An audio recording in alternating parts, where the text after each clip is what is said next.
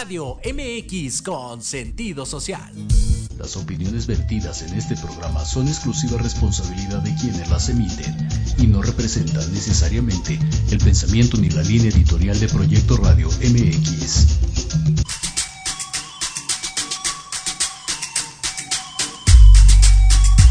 Bienvenidos a Victoria Ruiz Salón, donde encontrarás tips de maquillaje, tips para tu cabello y grandes invitados. Comenzamos.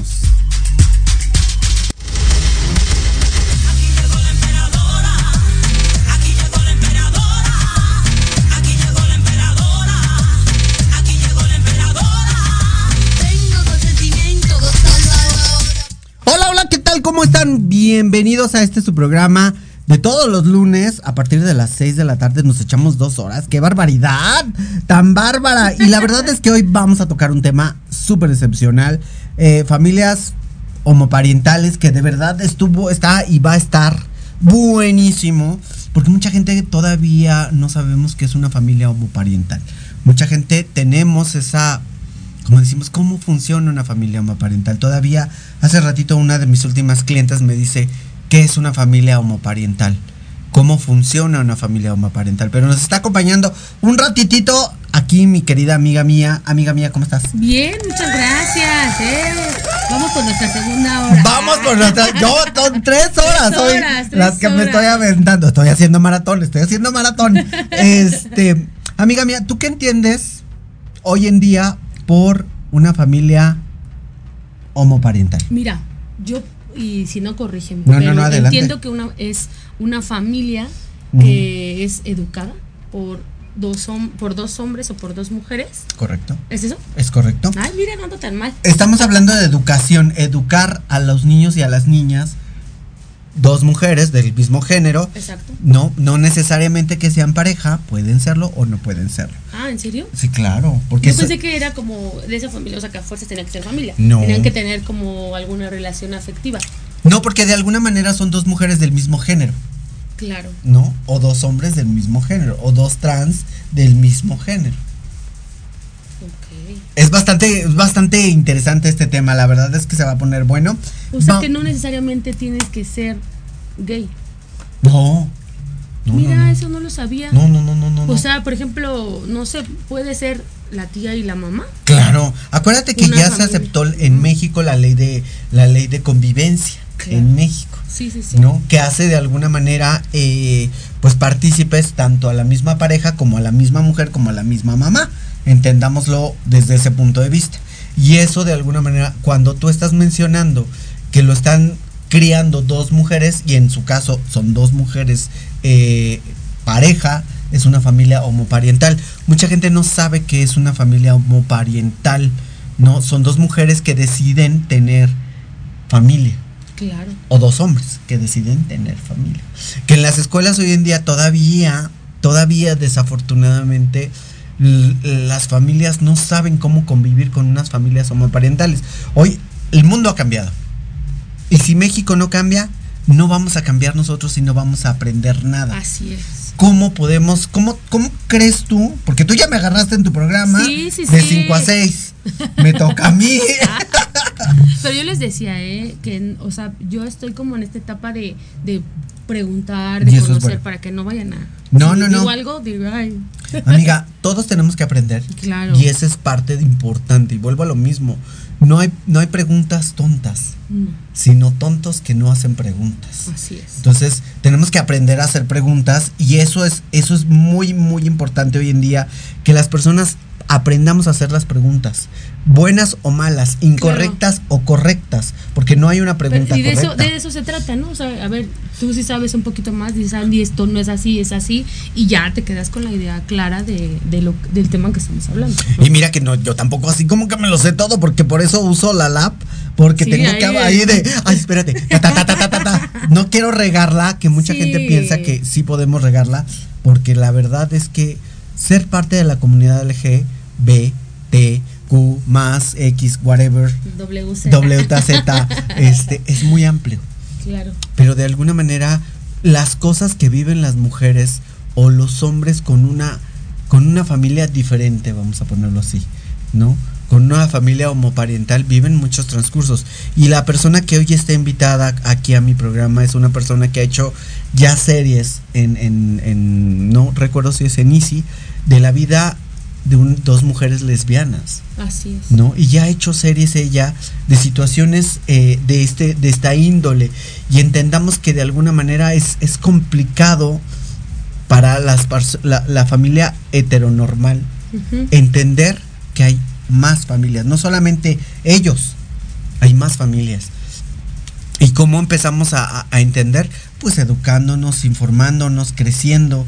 Y, y creo que lo más importante aquí es aprender de las demás personas, Así es. ¿no? Sin juzgarlas y sin decirlas, mira, esta persona es una mala persona, no es una buena persona, o tratando de inclinar hacia los niños, porque cuando un niño pelea con otro niño y le dice de groserías, oye, tienes dos mamás, ¿de dónde crees que viene la educación de ahí? Del pa- de los papás, claro. Y los niños solamente repiten lo que Lo que escuchan en casa. Fíjate que yo algo ahí puedo eh, decir de, ese- de eso. Creo que la educación es bien elemental para los hijos. Yo fíjate que tengo tres hijas, niñas, y, y a las tres las educo con la base del amor. Yo eh, no estoy como hecha de que si le pegas va a funcionar. No, a ver, conmigo es si les dices con amor las cosas, con amor lo tienen que recibir en su cerebro. En su cerebro. Y justo eh, hablamos de este tema, porque no nada más es con la comunidad, es acerca hasta con los niños que tienen alguna eh, incapacidad, por ejemplo, discapacidad. Así es. Y, y yo Una capacidad digo- diferente, ¿no? Ajá, y yo lo que les digo a mis hijas, a ver, ustedes tienen que tratar a todos normal, porque todos somos eh, iguales y con los mismos derechos. Ustedes nada más dedíquense a tratar bien a la persona, porque al rato no saben incluso, ¿no? Hasta de, de algo como espiritual, no sabes cómo te vaya a ir en la vida, pero tú trata bien a todos los niños porque así quieres que te traten. Eh, si te están diciendo algo, pues ya es cuando eh, eh, acudes a los papás o a los profesores, ¿no? En su caso, pero mientras si alguien te está dando respeto, con el mismo respeto tienes que ser. Entonces creo que es un tema, más allá que sea de la comunidad, es un tema bien importante, de raíces importantes para todos y todas, ¿no? Claro. Que vienen desde familia. Claro. Porque un niño habla y dice groserías y habla odio cuando eso escuchan en sus casas, ¿no? O sea, cuando lo ven, cuando dicen eso se les hace normal y, y pueden decirle a tal por cual, ¿no? Muchas cosas y de eso no se trata. Claro. Ahora fíjate qué chistoso porque muchas muchas ocasiones escuchamos la palabra normal. Entendamos que la, la palabra normal es lo normativo dentro de una sociedad que marca un estereotipo y hemos estado inmersos en la normalidad heterosexual, que eso es lo normativo. Así es. Y dentro de lo normal, los parámetros normales de un estigma, donde de alguna manera, si tú eres diferente, tienes un estigma. Así es. No, si tienes dos mamás, tienes un estigma. Si tienes eh, dos papás, es un estigma. Pero, ajá, pero como explicabas al principio que inició tu programa, a ver, no, tenemos eh, como una eh, un significado y piensas que es diferente, ¿no? Y no, Claro. ya, ya explicaste la definición, ay, quiero estornudar. ¡Salud! Es la Halls, es la Yo porque le di creo. la Halls negra. Sóplale, amiga. Sí. Fíjate que a mí me gusta mucho el chicle, eh, un Trident y el agua. O la Halls, o sea, deberían ver que se siente muy rico, por ejemplo, en la garganta, Muy y nada más con el calor que hace, ¿no? Ya sé, aquí nos estamos asando como pollito chicken. Entonces, entendamos que dentro de lo normativo, las parejas homoparentales a veces no existen en el catálogo. Exacto. Porque eso no es lo normativo, lo normal, lo que se maneja, lo que se dice. Ellos extrapolan esa parte. Y muchas de las familias que hoy en día mexicanas no aprenden de este tema para, para sus propias familias, dicen eso está mal. Así es. ¿no? Y aquí mi pregunta sería, ¿qué está mal y qué está bien para ti? Porque si en México está mal comer, eh, para muchos países está mal comer vacas, porque para México es lo más normal comer vacas, te vas a la. India y tú comes vaca y te así matan. es, así es. Sí, es que lo normal o lo bueno para ti puede ser malo para otra persona y viceversa. ¿De qué se trata? De respetarnos y saber que tenemos incluso hasta costumbres diferentes, ¿no? Ideologías diferentes, pero todo todo es como ah, hacia yo creo que todo lo podemos eh, meter a, a la parte del respeto. El respeto es tan grande, eh, abarca tantas cosas que creo que es la palabra fundamental para poder respetarnos entre todos, ¿no? Aquí la pregunta es, ¿dónde se aprende el respeto y la tolerancia? Es que yo insisto que es desde la familia. Pero si los mismos padres no están educados, yo te comenté que cuando yo empecé mi transición, bueno, cuando yo empecé como niño gay, mi familia, bueno, como niña trans, mi familia no tenía esa educación, Claro. ¿no? No sabía que era una niña trans, porque tenía ocho años. Como, ajá, y decías, ¿cómo le hago? Pero ¿cómo lo educo? Pero a lo mejor, incluso yo creo que hasta los mismos papás eran como de, pero ¿qué tal si no sabe lo que quiere? ¿No? Por ejemplo. Pero fíjate que eh, mi mamá si algo tenía, era justo eso, como respetar lo que tú quieres. Más allá si estaba de acuerdo, ¿no? Dice, bueno, es tu vida y a ti es a la que te va a cargar, ¿no? Casi, Sí, casi. claro. Pero es, era respetar lo que uno quería. Y de ahí partimos, porque a mí desde chiquita me enseñaban eso, a respetar y, ah, bueno, tú quieres esto, pero fíjate, esto es lo- la- las consecuencias, esto no. Tú decides, ya yo sabía si le entraba o no le entraba, ¿no? Pero, o sea, creo que hay, como hay muchos padres, en- y que creo que todavía los hay hoy en día, donde no traen tanto conocimiento, pero hay otros más interesados, por ejemplo, como yo, en decirles a mis hijas, ¿no? O sea, ver, esto está ocurriendo, esto es así, y por ejemplo al pene se le dice pene y la vagina vagina y punto, ¿no? Eh, Yo les hago un comentario a mis hijas muy chistoso porque yo les decía, es que mi mamá, a mí el sexo, para pa- hay papás todavía que hoy en día ese tema de la sexualidad es como de no, porque está muy chiquita ni te entiende, ¿no? Y pero mi, mi mamá y yo la educación que le doy a mis hijas, a ver, el sexo es rico, el sexo te gusta, pero hay que saber con quién, pero hay que Hay reglas. hay reglas, ¿no? Y de eso partes para que ellas no les llegue como, ay, a mí jamás me dijeron que podías usar esto cuando hiciera esto, ¿no? Y mis hijas en verdad tienen seis, este, eh, una tiene ocho años, otra tiene diez años. Y es, es esa diferencia en esa educación que uno quiere dar y que quiere enseñar. Y los temas que no conozco, por eso estoy con esta, con mi amiga para que me diga, beber Víctor Andy, esto es así. Andy, hablemos. Es que muchas cosas no es que de alguna manera vuelva a lo mismo, no es que las desconozcamos, es que no hemos convivido con esa parte, ¿no? Y es importante convivir con esa parte para entender o tratar de ser claro. empática en lo que está pasando, ¿no? Así es. O sea, yo nunca había conocido una familia eh, homoparental, ¿no? Hoy en día Hay mi muchas. ahijada y otras personas son familias homoparentales. Sí, sí, sí, yo ¿No? también conozco ya. Y entonces, ¿qué sucede con los niños que tienen padres homoparentales? ¿Qué sucede con ellos? ¿Dó- ¿Dónde está la educación? Porque tú me dijiste, la educación se da en casa. Pero si los padres no tienen esa educación, Se investiga. ¿No? O sea, se, se- uno se pone a leer, a ver. pero si no les interesa. Sí, ahí está. Como ahora lo del lenguaje inclusivo, que te quiero aclarar y no ser grosera eh, y tratar de ser empática, la ONU dijo que no, el lenguaje inclusivo y la Real Academia de la Lengua Española dijo que el usar el eye y el eye eh, eh, para cambiar eso Sí, sí, sí. ya no es parte de. No se, no se aceptó en la, la lengua real de, de la academia en el diccionario. Pero, pero debo confesar que ese es un tema que, por ejemplo, que a uno que eh, apenas está como entrando, conociendo más, si le, te cuesta trabajo como de repente, en verdad no sabes si estás ofendiendo, si ya dijiste lo dijiste mal, si está mal escrito, mal dicho, no sabes. Y hay personas, yo tengo una amiga que, ay, le digo también la veo y habla súper bien y trae un- una percha y le digo, ay, pame. Pero ella cada que se sube a un, a, a un escenario, incluye, ¿eh? y, es, y es incluyente en su forma de hablar. Y le digo, ay, Pame, ¿no? O sea, hasta a mí me estás confundiendo, que no te confundes tú al hablar. No, pues, o sea, nada más esta, se trata de ser incluyente. Pero hay veces que eh, esa, ese, eh, eh, esa forma de hablar ya cae un poquito en el de, ay, pues, o sea, sí soy, pero es difícil decir, o sea, como hablarlo, decirlo, ¿no? O sea, sí es un poquito ahí Es complicado. complicado y te voy a decir que otra cosa es complicada. Hace ratito que leíste un texto en el programa que tienes tú antes que el mío. Sí, por eh, me dijiste el tercer sexo. En, en ciertos países sí se maneja como eh, el tercer sexo ser una mujer trans. En México no se tiene desarrollado como el tercer sexo. Pero, Pero, tengo que decir algo. Eh, hoy en día está en la discusión y en unos países ya se lleva a cabo el tercer baño. Ah, mira, esa no me la sabía. Ok. En unos países ya existe lo que es el tercer baño. El tercer baño es un baño neutro. Ok.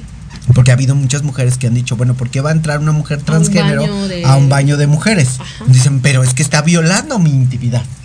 ¿No? Pero a ver, yo te pregunto, y yo, todos en TikTok me conocen como la abogada del diablo. Eh, entonces, ¿qué es lo que sucede? ¿Por qué dices que está violando tu integridad y tu intimidad?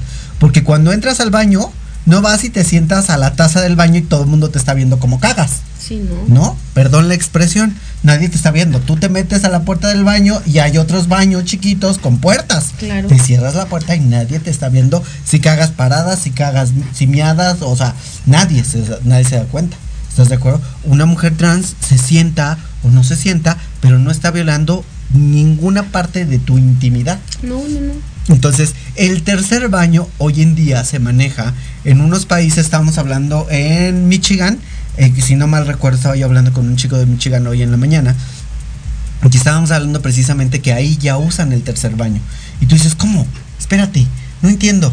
Y se está debatiendo. Y-. Y, hay, y hay diputadas aquí en México que dicen, es que eso es discriminación, estás discriminando. ¿Qué te hace pensar que es discriminación? Cuando una mujer trans o un hombre trans no se sienten Exacto. seguras o seguros de meterse a un baño de mujeres porque piensan que los van a agredir. Es como, por ejemplo, los baños para las personas discapacitadas o, o que ya existen. No hay, por ejemplo, cuando son hay baños para los papás que están criando nada más a un a un menor y no tienen el, el baño para poder eh, cambiarlos en un baño de hombre. Claro. O sea, la camita esta que usamos sí, sí. para cambiar los bebés chiquitos no los hay. En el baño de hombres no en hay. el, en el baño de hombres no lo hay, solo En lo el hay baño en el de de mujeres. mujeres. O sea, hay, hay muchos temas que creo que falta eh, meternos. transgresión. Claro, sí, sí, sí, pero, pero insisto, no nada más es como para la comunidad, también para, para otros sectores, ¿no? Que tenemos que echar el ojito este y que tenemos que ver esas, finalmente esas Fíjate, la Elizabeth, que lo que estaba yo platicando hoy en la mañana, que ella está aquí en la Ciudad de México y estamos hablando de personas que de alguna manera eh, vamos a despedir aquí a la... a- a- a- vamos, vamos, porque se tiene que ir, no se puede Sí, quedar. oigan. Pero oye, primero muchas gracias por estar aquí. Este, te agradezco el que hayas estado en mi programa. Te lo prometo que cuando me invites me voy a quedar aquí las dos horas sin moverme y estar aquí platicando. Sería maratónico. Sí, pero te agradezco mucho. Al contrario, bebé. Muchas gracias, Es un Victoria. gusto y Gracias, me da gracias. gusto saber que la gente quiere aprender. Sí, sí, sí. Muchas Eso gracias. es lo más importante. Señores, entonces seguimos con este tema. Bye, Muchas bebé. gracias. Hasta luego. Y ahorita, pues obviamente ya no tardar llegar nuestra invitada, que pues obviamente la estamos esperando, para que pues nos platique un poquito qué es esto de ser familia. Eh, Astro, ¿cómo estás, bebé? ¿Qué es ser una familia homoparental? Entendamos que de alguna manera hoy en día en, en México nos falta mucho que aprender, de verdad, muchísimo que aprender. Hoy eh, estábamos debatiendo en cuestión de los, del tercer baño y yo me pregunté, yo dije, bueno, el tercer baño suena como discriminatorio para muchas sociedades, pero a lo mejor para mí, como mujer trans, puedo decir que me puedo sentir más cómoda, me puedo sentir más eh, identificada y más tranquila entrar al tercer baño.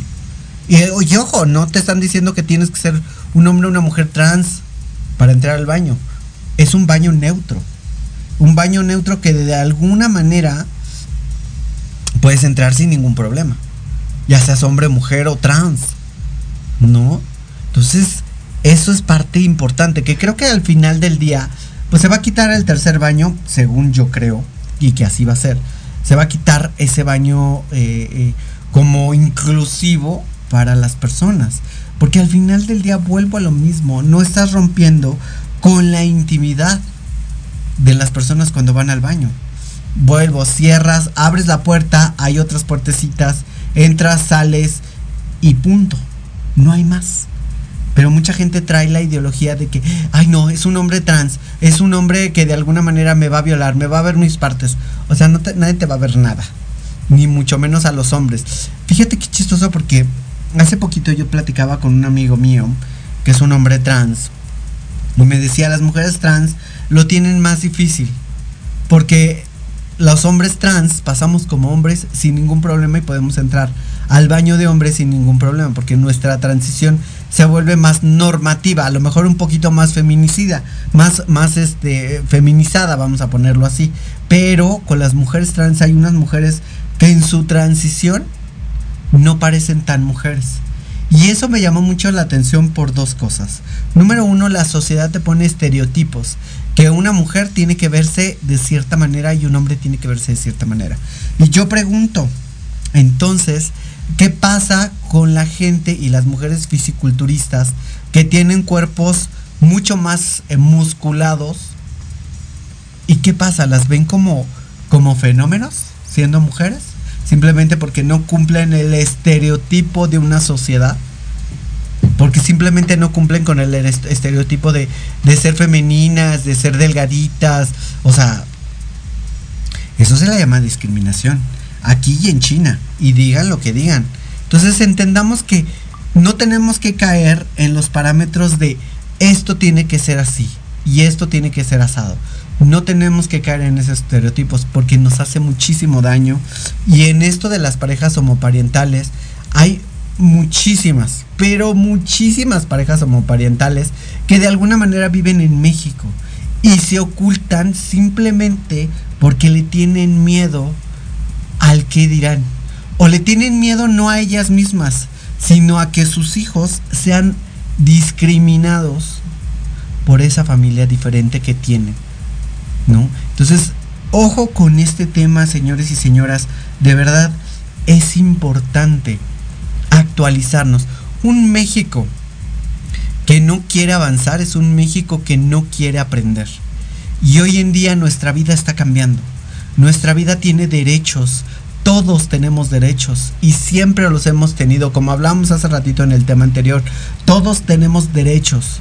Solamente tenemos que hacerlos valer. Hoy, ah, me daba risa porque me decía una de mis clientas, oye, eso de la familia eh, homoparental es nuevo, ¿no? Le dije, no. Las familias homoparentales han existido desde hace muchísimos años. No es la primera vez que existen y que se conocen. Ha habido y habrá siempre mujeres que críen a sus hijos con un esfuerzo y una gran em, sabiduría. Porque créanlo, no y ya, y a lo mejor van, dos mujeres van a decir, ay no, es que crear a dos niños se necesita de dos, pues nada más dos mujeres. Y dos mujeres chingonas para crear a sus hijos. Y dos mujeres trabajadoras para crear, o dos hombres trabajadores para crear a sus hijos. O dos trans para criar a sus hijos. Los hombres y las mujeres que hoy en día crían familias completas son mujeres trabajadoras. Y les juro y les aseguro que son mujeres que planean esta fertilidad más que cualquiera. Porque los padres, yo me hubiera encantado ser madre. Amo a los niños como no tienen una idea. ¿No? Ya estoy grande. La realidad es que tengo 40 años. Ya no creo aventarme un chamaco. Pero me hubiera encantado tener un hijo. Me hubiera encantado de decir, ahí va mi hijo. Y está aprendiendo y está creciendo. Pero la misma sociedad nos ha tachado como personas violadoras nos ha tachado como personas no gratas a una sociedad, cuando es una mentira. Cuando nosotras y nosotros y nosotras somos de alguna manera las personas que más nos programamos. Y pensamos precisamente en los niños. No somos personas egoístas, pensamos en, en el derecho que tienen los niños. Hoy me llama muchísimo la atención que mucha gente eh, no sabe que una familia homoparental puede crear y llevar a cabo el éxito a sus hijos, dependiendo cómo tú lo llames éxito, ¿no? Estaba yo platicando con una familia homoparental de Inglaterra que me decía, mis hijos, ya sus hijos tienen 18 y 19 años, eh, mis hijos hoy en día ya terminan, están terminando una maestría, están esto, lo otro, aquello, y si han tenido discriminación, sí lo han tenido, pero de alguna manera han salido avantes ¿Por qué México no puede? Porque en México creemos que de alguna manera el feminismo extremo y el machismo extremo pueden derrocar a un México que quiere crecer. Vamos a un corte comercial, vamos a ver si ya llega nuestra invitada. Le damos la bienvenida a Astro Rey que dice, ya estamos aquí presentes. Daniela Velázquez dice, gracias por la información. Astro Rey dice, saludos a todos el equipo. Eh, Astro Rey nos pone, así es Victoria. Ricardo Islas nos está viendo, un saludo enorme. Vamos a un corte comercial, ahorita regresamos, vamos a ver si llega nuestra invitada. No le cambien, regresamos en un momentito.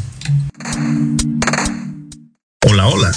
¿Buscas un lugar para hablar de salud física, mental y emocional con el apoyo de grandes especialistas?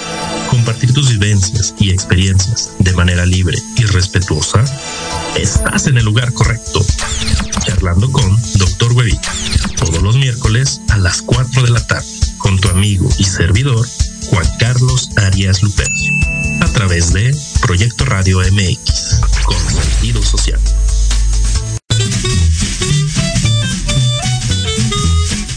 Amigos? Soy Liliana Noble Alemán y los invito a escuchar Pulso Saludable,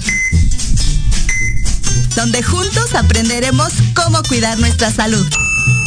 A través de www.proyectoradiomx.com con sentido social. Todos los martes de 3 a 4 de la tarde. Síguenos en YouTube y Facebook. Aparecemos como Pulso Saludable.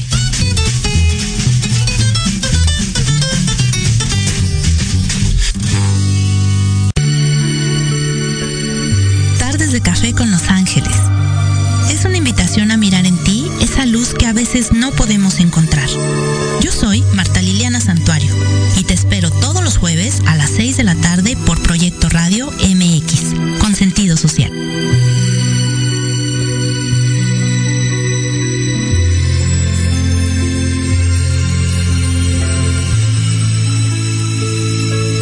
Recuerden que tenemos una cita todos los martes a las 6 de la tarde para hablar de cómo transformar los patrones de vida que mucho nos afectan en el aquí y el ahora. Con las terapeutas Ana Colmenares y Paulina Reyes en Proyecto Radio MX con sentido social. Queremos invitarte este y todos los viernes en punto de las 3 de la tarde a tu programa La magia de ser mujer. Un espacio que te mostrará la magia que todas las mujeres tenemos para poder salir adelante ante cualquier situación de la vida cotidiana. Tendremos la presencia de grandes mujeres que nos contarán su experiencia de vida, siempre con un corazón amoroso y listo para compartir. Te esperamos aquí en Proyecto Radio MX, la radio con sentido social.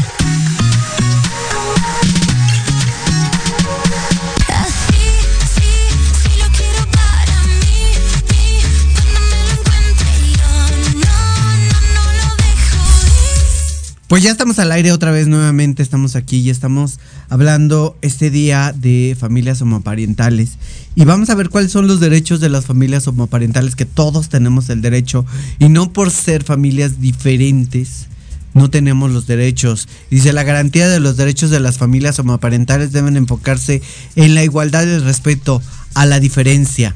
Por lo tanto, el derecho de las personas del mismo sexo a conformar una familia y el derecho fundamental de los menores de edad a tener una familia propia. Qué chistoso que, que de alguna manera cuando hablamos de derechos pensamos que las personas distintas a, a, lo heteronormal o adentro de los eh, dogmas que se manejan en México, nos preguntamos si tienen o no tienen el derecho. Y se los ponejo desde este punto de vista. Desde que nacemos, tenemos el derecho. Somos personas con derechos desde que nacemos indistintamente de nuestra sexualidad. Y mucha gente no lo ve así, no lo entiende desde ese punto de vista y piensa que tenemos derechos distintos o que tenemos que excluirnos de una sociedad. Y México yo te invito a que despiertes, porque hoy en día las familias están creciendo y están cambiando. Eh, algo bien chistoso que he platicado muchas veces con todas las, personas y me dicen, ¿sabes qué, Victoria? Creo que México tiene que cambiar. No, no hay que esperar a que cambie, hay que hacer el cambio. El cambio ya está hecho. Lo ha dicho muchas veces un amigo mío que es abogado. ¿Qué esperamos? Si las leyes de las parejas homoparentales han existido durante tantos años y hoy en día esperamos que se vuelvan a derechos, cuando ya los derechos existen desde hace muchos años. Y la gente no, no lo entiende así. Yo me pregunto qué tan difícil puede ser entender a otro ser humano. Cuán difícil es la empatía que se debe de tener para que las familias homoparentales vivan en paz. cuán difícil o cuántas series se necesitan ver. Porque dices en, en, en hoy gracias a Dios, y si así lo quieren ver, y gracias a las televisoras están explotando a las mujeres trans. ¿No? Las televisoras las están explotando de una manera importante. Tienen una visibilidad, lo cual agradezco. Y hay diferentes tipos de visibilidades, ¿no? Visibilidad en la radio, visibilidad en la televisión, visibilidad en los realities, de mujeres fuertes, de mujeres chistosas, de mujeres de todo tipo. Ahí tenemos a Wendy Guevara que está en un reality. Ahí tenemos a otra que también está en un reality de Survivor. El gol me lo cobran a mí.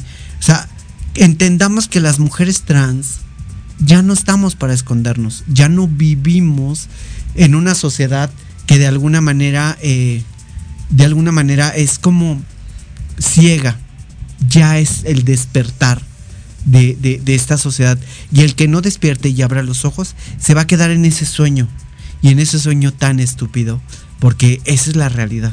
El sueño de, de lo que era antes a lo que soy ya no existe. Y ya llegó nuestra querida invitada. Y pues obviamente ya la tenemos aquí, ya va a pasar por acá. Ahí la tenemos pasando por atrás, pasando por adelante, no nos ve, no te preocupes, tú tranquila, okay, okay. relájate, eres madre. Sí, ya. Ponte los audífonos que tenemos aquí. Ok. Ok, y ya la, ya la tenemos aquí.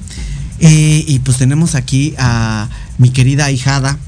Madrina, qué gusto. Eh, gracias igualmente. Hace tiempo que no nos vemos.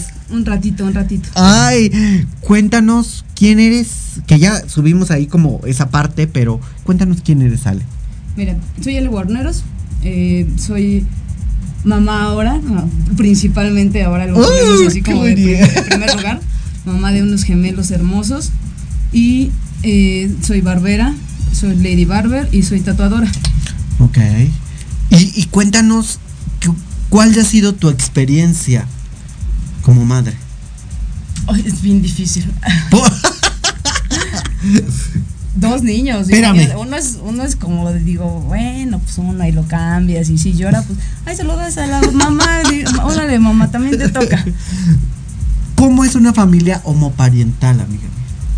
Mira, nosotras somos una familia lesbomaternal. Eso es importante.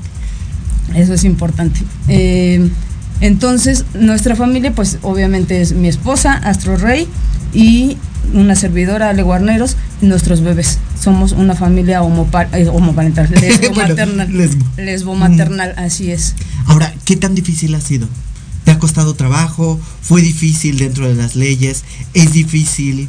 ¿Qué encontraste algunas trabas? Mira, fue difícil, todo el proceso fue difícil.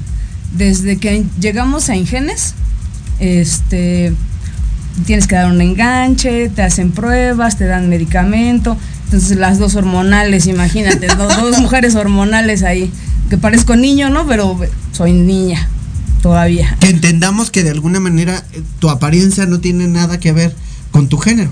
Exactamente. Para empezar, ¿no? Sí, sí, Porque sí, la claro. gente dice, ay, es que es un hombre. Sí, es un chamaco. Es un chamaco. Un chamaco. Piensa que soy un niño. Ajá. Pues, no, soy una mujer. Ah, Pero tu señora. apariencia es diferente. Sí, claro. Que la gente no trae la ideología de qué eres. Porque luego se quedan pensando, a mí me han preguntado, ¿tú qué eres? ¿Hombre, mujer o quimera? Y les digo, ¿y qué aparento? ¿Qué, so- qué ves? ¿Qué, es- qué ves? Ajá. Este cuerpo, ¿ves una mujer? ¿Ok? A veces la gente dice, es que me da miedo decirle él o ella. Sí, sí, sí, sí, sí me ha pasado. ¿Cómo te digo, él Ajá. o ella? Como quieras decirme, yo no tengo ningún problema. El problema lo tienes tú. Claro. Yo no tengo ningún problema como quieras. Si quieres decirme él, ella o como quieras. A mí me da igual, nada más. Soy Ale Guarneros. Sí lo corté, el Alejandra, ese, la A, ya Ajá. no, nada más es Ale, Ale Guarneros. Guarneros. Ese es como, si fuera algo así como no binario, no soy ni, ni no soy, no me considero como mujer, mujer, tampoco soy hombre, hombre, entonces me puedo vestir como niño, también me puedo vestir como niña, entonces no hay ningún problema. Pero el, el problema, o sea, con lo- el embarazo, cuando me veían en la calle, era así como de, me veían la cara, ¿no? Así. Y luego la panza, y así de, ay, Dios santo. El mundo se va a acabar. Sí, como El había- apocalipsis. te, te lo prometo que una vez una señora hasta me vio y se persinó y dije, "Sí, soy la mamá de los, del anticristo, ¿qué onda? Claro. Entonces, pues lo, lo- lo principal así fue eh, llegar a Ingenes, nos hicieron estudios a ambas, eh, fue un método que se llama ropa, para que tuvieran así los bebés las dos, este, rasgos de las dos. Eh, le quitaron, este, le, le sacaron, es una microcirugía, le quitaron óvulos a, a Astro, me los implantaron ya este, con fecundados, el donador obviamente es anónimo y todo súper bien, todo súper bien. Eh, pasan los meses y no quedó, o sea, yo seguía menstruando y no me crecía la panza ni nada, no sentía yo nada, nada, nada, te lo juro, te lo prometo. Llega el momento en el que me voy a la marcha. Yo ahí, si me, hay fotos de la marcha y videos de, y yo ahí feliz en el coche, ahí adiós, adiós a todos y beso y beso a todas. Y de repente le digo Astro, ya no quiero, ya me cansé. Y entonces empecé como a cansarme, a cansarme, ya no quiero, ya me Sentías fatiga. Ajá, sí. Pero como mi familia eh, padece así como de cáncer cervicouterino y así cosas, yo pensaba que era algo así, porque en las noches se me inflamaba el estómago. Y no, pero yo seguía menstruando, ¿no? Yo Sí, dije, sí. pues no, no estoy embarazada. No estoy panzona. No, no, no pasa nada. Me preocupa esa, esa situación y le digo, Astro, ¿sabes qué? Voy a ir al doctor. Voy al doctor, el doctor me manda, me dice, a ver, ¿no hay eh, posibilidades de que esté embarazada? Pues no, sigo menstruando. Ah, bueno, te voy a mandar a hacer una radiografía y este un ultrasonido. Perfecto. Me voy a, Astro se va a trabajar, me voy a la radiografía, paso primero a la radiografía, eso fue como un tema que después me causó este conflicto, ¿no? y después paso al ultrasonido. En el ultrasonido así ya las- la doctora, ¿no? O la, no sé, la ultrasonidóloga, La del ultrasonido. sí, me hace así. Está embarazada, tiene cinco meses y son dos niños y, y- y yo así de, y si no quería saber que si era niño o niña, esta me dijo todo, ¿no? Claro. Y- pero me quedé como en shock, como que dije, ¿qué pasó? ¿Cómo? O sea, ¿En qué momento? Sí, o sea, mm, pensábamos que no, que no había quedado. Entonces salgo de ahí, le hablo a Astro, llorando así como de, qué chido, pero como miedo también, obviamente. Y le hablo, yo lloro y lloro y me, es que no te entiendo. Le digo, es que estoy embarazada. Me dice, ¿cómo? "O- o, Pues ya sabes cómo. ¿A qué preguntas? Le digo, es que esto, pero ¿por qué lloras? Le digo, es que me da alegría, me da mucha alegría, pero también me da miedo. Y me dice, "Ah, te veo en la casa, ahorita te veo en la casa. Salió de trabajo, yo llegué, estaba en Linda Vista, llegué a la casa y todo súper chido, ¿no? Ya nos abrazamos y lloramos, Vamos, y ay, toda felicidad. Astro tenía la, la- la ilusión de que uno de los bebés fuera niña. Pero la señora de ahí del ultrasonido se encargó de decirme, son dos varones. Yo sí de, bueno, está bien señora, del, o señora del ultrasonido, está bien, muchas gracias por darme información que no. Que no necesitaba. Sí, exacto. Y ya sí pasó todo eso y este fue extraño. No, sabemos que, es- que estoy embarazada y a la semana la panza sale. O sea, los bebés estaban sí, sí. escondidos. O sea, los dos niños estaban escondidos y a la semana la panzota. Y yo así de, wow, ¿no? O sea, ¿qué pasó? Ya no vuelvo a comer esos tamales. No, o sea, me, me chuparon, me chuparon, veme cómo estoy, Sí. me chuparon literalmente. Pero te ves muy bien. Ay, muchas Te ves muy, gracias. te ves muy guapa. Muchas Muy, gracias. muy guapa. Tengo que decir, tengo que hacer esta pregunta. ¿Cuál es la diferencia en cuestión de la crianza? En cuestión de la crianza. Mira, este es mi punto de vista personal, muy personal. Yo opino que nosotros como, pa- como personas homosexuales, lesbianas, trans, toda la comunidad, no lo hacemos como de, pues, a ver si pega, a ver si como... Chiclesidad. Sí, no, pues Claro. no lo hacemos así. La mayoría de las personas lo planeamos. La mayoría de nosotros, como por ejemplo ahorita que está lo del, lo del, lo del Pride y que el no sé qué, que las marcas y todo eso, el pink, mo- en Pink Money, ¿no? nosotros tenemos la capacidad de darles una mejor educación. Sí, yo siento, no estoy demeritando otras cosas ni a otras personas, pero ya estamos más grandes, ya estamos conscientes de las cosas y nosotros podemos darle otra educación a los niños porque nuestro dinero pues no lo gastamos antes en familia como todas las demás personas, ¿no? lo gastamos pues, en cosas de la casa, viajar, este, Hacer otras antro, actividades. Cosas, cositas así, ¿no? Las expos que a donde nos hemos encontrado. Claro. Entonces, este, tenemos como esa, esa parte, ¿no? Yo me considero una persona con la que puedes hablar de cualquier tema, política, religión, este, sexo, trabajo, de todo, de todo. Entonces, mi brevario cultural es Amplio. Un, po- un poco amplio, no sé todo en la vida, pero sí es, es amplio. Entonces, esa, esa cosa, esa situación que tenemos, Astro también tiene dos carreras y este, pues es, son cosas que ayudan a tener una familia pues diferente a, a las demás. Más estable. Y lo voy a decir así, me vale gorro. Y lo pienso como. Lo, lo pienso y lo digo. Las mujeres y los hombres de la diversidad sexual, ¿sí? Tienen una gran ventaja. Y tú lo dijiste, ¿no? Ellas, ellos y ellas gastan en sus hijos. ¿No? Y aparte, como yo lo venía diciendo en el programa, ¿no? Aparte nosotros lo programamos. Sí, no es así de, ay, ya quedaste embarazada cómo le hicimos. Es- es- es- o sea, lo programamos, lo, lo manejamos, decimos esto es para esto, esto es para los niños. O sea, lo programamos, hay un programa especial para ellos, hay un discernimiento para la criatura que va a venir. Ahora, la forma de educar, ¿cuál es su mayor miedo? Ahí ya tenemos a Astro y que nos puede decir, pero ¿cuál sería tu mayor miedo en cuestión de la educación? Ah, es mi, mi apariencia, ese es como mi mayor miedo. Que yo los lleve a la escuela y que digan, tu mamá es tu mamá o tu mamá es tu papá, ¿no? Como esas cosas de, vivimos en una sociedad súper cerrada, eh, vivimos en una sociedad todavía misógina, machista, es, homofóbica, todas las cosas malas que puede tener una sociedad, todavía vivimos en esa parte.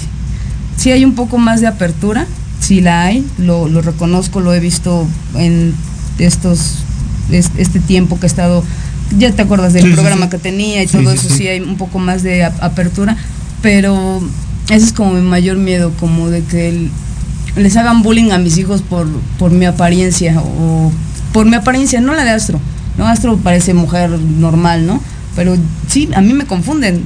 Yo entro al baño de mujeres, es que en el baño de las mujeres hay un hombre, hay un muchacho. Yo nada más me río, no digo nada. Sigo lavando las manos y es que si es el de las mujeres porque hay un muchacho allá adentro. Entonces imagínate, ¿no? O sea, ¿vino tu papá o tu mamá a firmar? Esas Claro. cosas como que digo, me tengo que dejar crecer el cabello ya. Pero no, o sea, no quiero cambiar mi forma de vestir, no quiero cambiar el ser esencia. yo. No quiero, no quiero dejar de ser yo para poder ser mamá. Eh, había chiste familiar, ¿no? Yo le decía a mi cuñada, soy yo, yo soy el caballito de mar nada más. Yo soy el caballito de mar, yo cuido a los bebés, yo los tengo en mi panza, ya salen, yo soy el papá y Astro es la mamá. Fíjate que, que de alguna manera la ignorancia de la sociedad tan estúpida, y si me lo permites a mí decirlo, la sociedad trata de que nosotros nos comportemos tomando en cuenta la, ¿cómo se puede decir? La forma de cómo heteronormalmente fueron criados ellos, Exactamente. ¿no? Porque es un papá y una, es un papá y una mamá. Pero aquí son dos, dos, dos, Dos mamás. mamás. Dos mamás hermosas, trabajadoras, chingonas, con ganas de seguir aprendiendo. Y lo más importante, ellas planificaron esta situación. Ustedes sí, pueden- sí les pueden decir a sus hijos, yo te planifiqué con amor. Sí, fueron deseados, ya ves que hay hijos, ¿no? Planeados. Deseados, son planeados, deseados y queridos y amados. Los niños los amamos, las dos nos, de- nos desvivimos por nuestros bebés. ¿Cuántas familias heteronormales pueden decir eso? Perdón, perdón que tenga que ser tan agresiva, perdónenme. Sí, ¿no? claro, pero heteronormales. ¿no? ¿Cuántos padres dejan a sus hijos votados? ¿Cuántos hombres y sus mujeres dejan a sus hijos votados? Nada más porque se dijeron, ah, pues puedo tener hijos, me embarazo y los dejo ahí votados. Sí, claro, Es que es eso, de alguna manera dentro de la sociedad y la idiosincrasia y la educación religiosa, y lo digo tal cual, que me vale madres, Perfecto, perfecto. ¿no? Eh, la religión dice es una mujer y un hombre. Ah, chinga. Ah, eh, es que luego se ponen a decir en TikTok, es que Dios creó a Adán y Eva, No, Dani Esteban. no a Adán y Esteban. Y yo, No me chingues, cabrón. A todos me los dio de calle. Pues es que así, así es, o sea, es la gente quiere ver algo normal para normal en su cabeza, ¿no? Obviamente, pero de todas formas es algo que creo que ambas, o sea, como pareja ya superamos esa parte, el qué dirán, el que ya lo superamos, si nos juzgan, si no nos juzgan, pues es cosa que en realidad nos importa un cacahuate. Ahí este a nosotros nos apoyó, ¿sabes quién? La red de madres lesbianas eh, se llama la fundadora se llama Ana de Alejandro y su pareja es Mistri, Mistri Leal. Ana de Alejandro es una de las primeras mujeres que tiene hijos eh, con otra mujer, eh, las primeras 10 mujeres o algo así, que tiene este inseminación, por inseminación, tienen gemelos también, cuates más bien. Tienen, tiene cuates ella y pues sus niños ya están súper grandes, muy, muy buena onda. Ellos nos ayudaron, nos ayudaron a casarnos, nos ayudaron a este a registrar a los niños, porque en el hospital, o sea, fue terrible, terrible, ¿no? Yo llegué, yo no sentía dolores, yo no sentía nada. Los doctores querían obviamente que yo llegara a término, ¿no? Que te- tuviera las 39 semanas, pero ya mi cuerpo no resistió. Llegué al hospital con preeclampsia, llegué con 6 de dilatación, a mí no me dolía nada, y me, me dice la doctora, ¿y los dolores? No, pues no sé dónde están, porque a mí no me duele. Alta tolerancia al dolor. Yo me siento re bien. No, ya te quedas, te quedas, te quedas, ¿no? Ya entra Astro, me quita todo, me hace. Y ya este. Eh, le hacen firmar, ¿no? Que no había. que por los riesgos y que los cuneros y cosas lo- Todo lo que te hacen Todo firmar cuando vas ahí a los hospitales. Este, nos hacen firmar, bueno, le hacen firmar a ella ciertos documentos y ya, eh, en ingreso al hospital, nacen los niños, me hicieron una cesárea, pero todas las cesáreas son de 10 centímetros, a mí me hicieron una de 20 centímetros. A la maíz. Porque uno de los bebés venía Atravesado. atravesado hasta arriba en mis costillas, ¿Sí, chamaquita? el chiquito. Sí, no, no. Entonces, pero venían, eh, fueron a los ocho meses. Entonces se llevan a uno de los bebés, lo trasladan, estábamos en Lindavista, de ahí de Lindavista lo trasladan a la villa, porque en Lindavista no tenían como los aparatos para atenderlo. Lo trasladan a la villa y yo me quedo en el hospital, pero no le daban informes de mí, de mi situación, de cómo estaba. No me podían estabilizar la presión por lo de la preeclampsia, estuve mucho tiempo en la sala de recuperación, ya después me subieron a piso, no podía ver al, al bebé que al bebé con el que yo me había quedado en el hospital, no me Claro. dejaban verlo. No fue un tema así como súper intenso. Astro lo vivió muy, muy intenso también. Estuve tres días internada, pero esos tres días para Astro fueron como un mes. Yo le entiendo, ¿no? O sea, obviamente yo le entiendo. Yo salí del hospital y saliendo del hospital con mi cesárea, mis puntos y todo, me fui al hospital a ver al otro bebé. Me fui a ver a- a- al otro bebé, que está obviamente un poco más cerca de la casa, no me podía trasladar hasta Linda Vista. En, por la cesárea, ¿no? Imagínate, y en, en el Uber con, brincando y todo. Nos roban, me roban los documentos. No, muy me bien. roban todo así. Es que era gemelo 1 y gemelo 2, ¿no? Llegando al hospital, empiezan así de.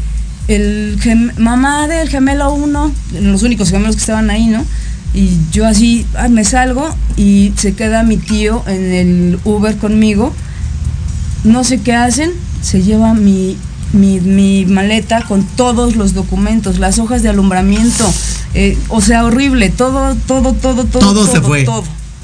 Las hojas de alumbramiento son las únicas que te dan. O sea, no hay como que, ay, voy a sacar una copia. No, son las únicas que te dan.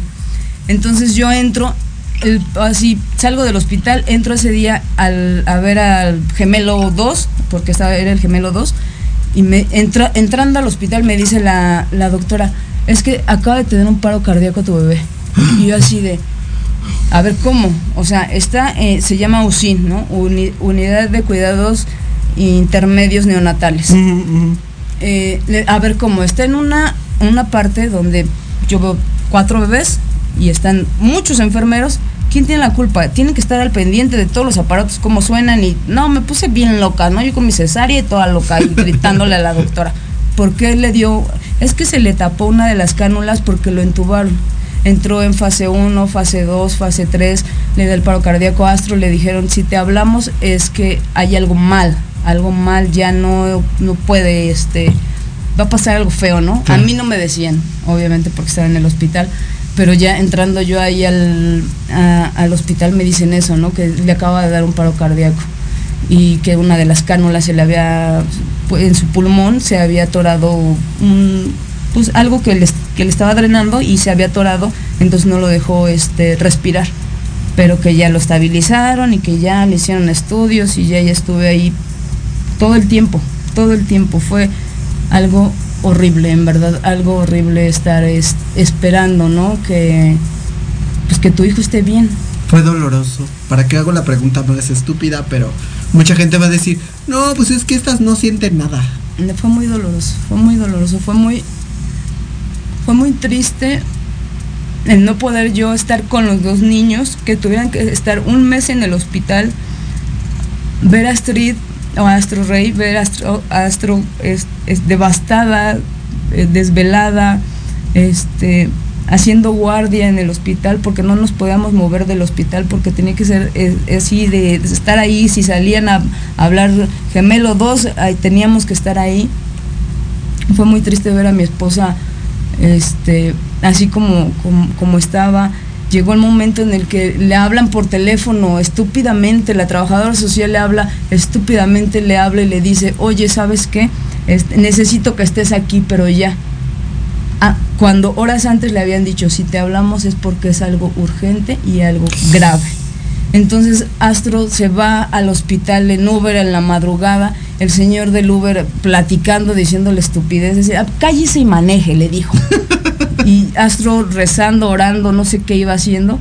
Y me comenta, ¿no? Es algo como de, nosotros, pero me comenta que, que, en ese momento le pidió a Dios que si, que si se quería llevar al bebé, que se la llevara a ella, que dejara al bebé que ella ya había, ya había vivido.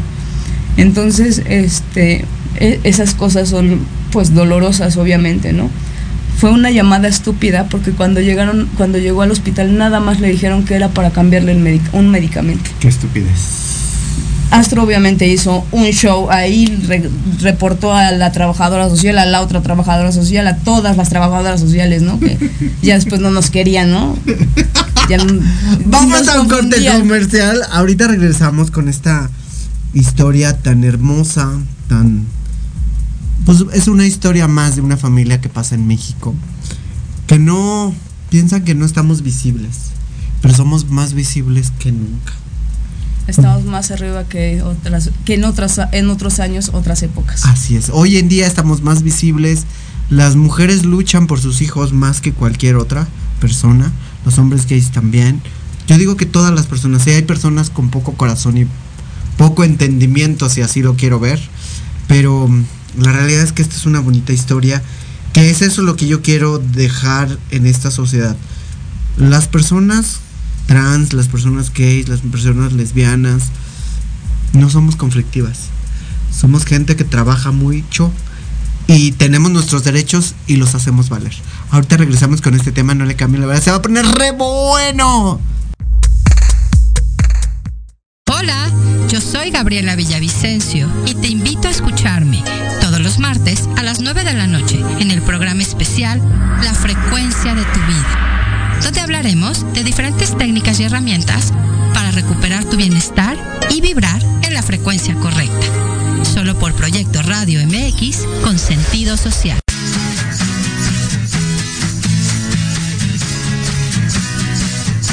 Hablemos de verdades. Sí, sí Hablemos con Edith. Confesiones, consejos, risa, diversión y entretenimiento te esperan en tu programa Las Netas con Edith. Todos los miércoles a las 3 de la tarde por Proyecto Radio MX con sentido social.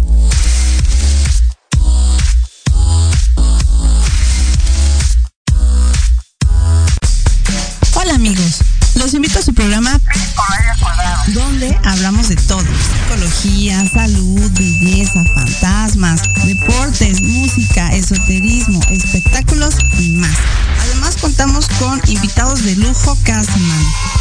Yo soy Ibis Liceo. Nos escuchamos todos los viernes de 11 a 12 del día por Proyecto Radio MX con sentido social. ¿Mucha lana o qué? Todos los miércoles de 9 a 10 de la noche, comenta con Marta, Karina y el Pollo tips y mil cosas más para mejorar la economía de tu hogar.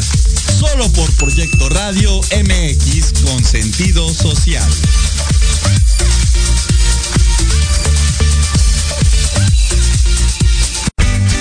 Todos los miércoles de 12 a 1 disfruta de Tequila Doble.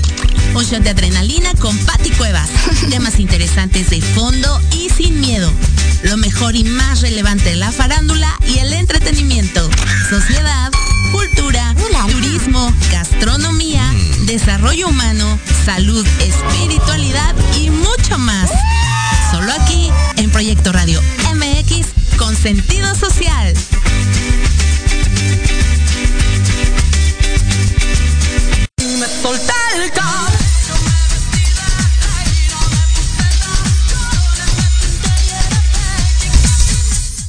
Pues ya regresamos, la verdad es que esto, este tema se puso rete bueno. Estábamos hablando afuera de, pues obviamente del aire, pero estábamos hablando de esto. Que ella de alguna manera no tiene que exigir sus derechos o pedir unos derechos que ya tienes, ¿no, amiga mía? Así es, es lo que, lo que te estaba com- comentando. Mira, ah, un punto que quiero aclarar. Hay otras, otras personas que no son de la comunidad de nada, nos han invitado a entrevistas, nos han invitado. Yo no acepto, ni- no acepté ninguna entrevista porque se me hace morbo. Nada más lo hacen por morbo, ¿no? Claro. Dos mujeres tienen hijos, dos mujeres lesbianas. No. Lo acepté contigo. Gracias. Es mi madrina, eres de la comunidad y es otro rollo. Las fotos, si tú ves mi Facebook, solamente hay una foto de los niños y no se les ve la cara. No. No los publicamos, no, no hacemos. los- nosotras somos públicas. Los pero niños los niños no. Y me dice Astro, nosotros no vamos a este a prostituir a nuestros hijos desde chiquitos porque nos empezaron a llegar de que gemelos y que modelos y que no sé qué. No, ¿por qué los voy a poner a trabajar? Que descansen en su casa. Claro, que se queden en su casa, que vivan su niñez. ¿Sabes qué? Tien- tenemos una casa muy grande, es- tenemos perros, tenemos gatos, eh, nosotros no tenemos como tema, Astro es animalista, yo soy Sí. ambientalista, entonces pues, No la- ese la tema. pareja perfecta, ¿no? Claro. En, ese caso, en esa situación. Ahora con los niños, ¿no? Nosotros no los sacamos, casi no los sacamos, por toda la situación que, sufri- que sufrimos en el hospital, tanto ellos como nosotras como nosotras eh, lo que te comentaba de Astro, lo que lo que pasó con el bebé, el, el infarto, le dio este neumonía, todas esas situaciones, pues yo evito sacarlos porque aún sigue el COVID en la calle, ¿no? Y la gente pues sí es gemelos, ay, guau, entonces yo evito, los sacamos los domingos, vamos a comer, los regresamos a la casa, porque sí también tienen que salir, tienen que conocer el mundo, pero no, o sea, su primera salida fue, ¿sabes a dónde fue? ¿A dónde Al fue? registro civil. Mi vida. No los podíamos, no los podíamos vacunar, nos decían que no los podíamos vacunar porque no estaban registrados. Entonces, lo que te comento de Misli y Ana de Alejandro, que son las fundadoras, ten- cumplían 10 años de la red de madres de lesbianas en México. Su fundación cumplía 10 años. Una amiga diferente a ellas nos refiere, dice, no, pues van a haber matrimonios y registro de niños y no sé qué. Me dice Astro, pues vamos, ¿no? Pues vamos a registrarlos. Pero después, pero nos dicen, pero es que se tienen que casar para poderlos registrar. Yo así de, no se puede así normal, como cualquier persona. Pues, así le hacen los Sí, demás, claro, ¿no? Pues, claro. También yo puedo hacerlo. ¿Cuál sería la diferencia? Pues sí, entonces nos casamos, ¿no? Nos casan ahí, nos casa la directora, eh, se llama Cristel Murillo, algo así, Cristel Arellano creo, la directora del registro civil, nos casa. Ese día no podíamos registrar a los niños por la situación de que nos robaron los documentos. Yo en ese momento, cuando nos robaron los documentos, fui a levantar el acta a la Gustavo Madero. Pero me dicen, es que es por internet, aquí nada más te van a asesorar y bla, bla, bla. Hazlo en tu casa. Yo traía mi cesárea Sí, todavía, no, ¿no? manchen. Traigo la cesárea, ¿cómo le explico que son hijos míos? Sí, ¿no? O sea, se lo demuestro aquí con, con- con los puntos, ¿no? Ese tema ahorita te lo Sí, cuento, claro. los puntos también estuvo genial. Entonces, este, me voy a, eh, el día que nos casan, hablo con la directora, le digo, mira, tengo la denuncia que es cibernética. Está aquí, tiene un no, sello digital y bla, bla, bla. Y me dijeron que con esto podía ser este, válido todo lo demás. De hecho, con este papel me dieron una copia certificada de la hoja de alumbramiento en el hospital. Me dice, pero es que tiene que ser en el búnker de no sé qué, y me explica cosas así raras. Me dice, ¿sabes qué? Te faltan los sellos. Vete a conseguir los sellos ahorita y yo te los registro. Le digo, bueno, y me voy estando en... ¿Dónde estábamos? Ay, por ahí, por Arcos de Belén, ahí más o menos por allá adentro, ¿no? Entonces me voy a la delegación Gustavo Madero por los mugrosos sellos. Pago los sellos y ya cuando llego con la señora esa que da los sellos, la señora de los sellos, me dice, no, es que aquí lo autorizó la Cuauhtémoc 2. De ahí corriendo a la Cuauhtémoc 2. Astro estaba ya mi esposa, lo digo ya, ya, muchas veces mi esposa, porque quede bien claro, ¿no? Mi esposa. Eh, mía, mía de mi persona. ya este, Astro estando, estaba esperándome en el registro civil, ahí en Arcos de Belén. Entonces voy corriendo a la Cuauhtémoc 2. Me pasaron rápido. A ver tus hojas. Ah, sí, hija, pum, pum, los sellos. Ni me cobraron que el pago de los sellos como en la otra delegación.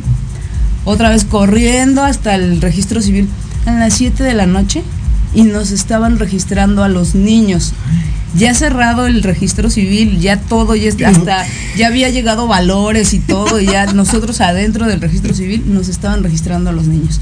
La parte padre fue el, apoyo, ¿no? De la red de madres lesbianas y de Ana de Alejandro, porque nos dejó a su hijo. Su hijo es un niño, tiene creo que 16, 17 años, pero estuvo todo el tiempo con nosotras, todo el tiempo con nosotras ahí adentro y la directora principal así nos registró a los chamaquitos. Ay, qué bonito. Fíjate que iba a preguntar esto. Eh, ¿Por qué embarazarse? ¿Por qué no mejor adoptar?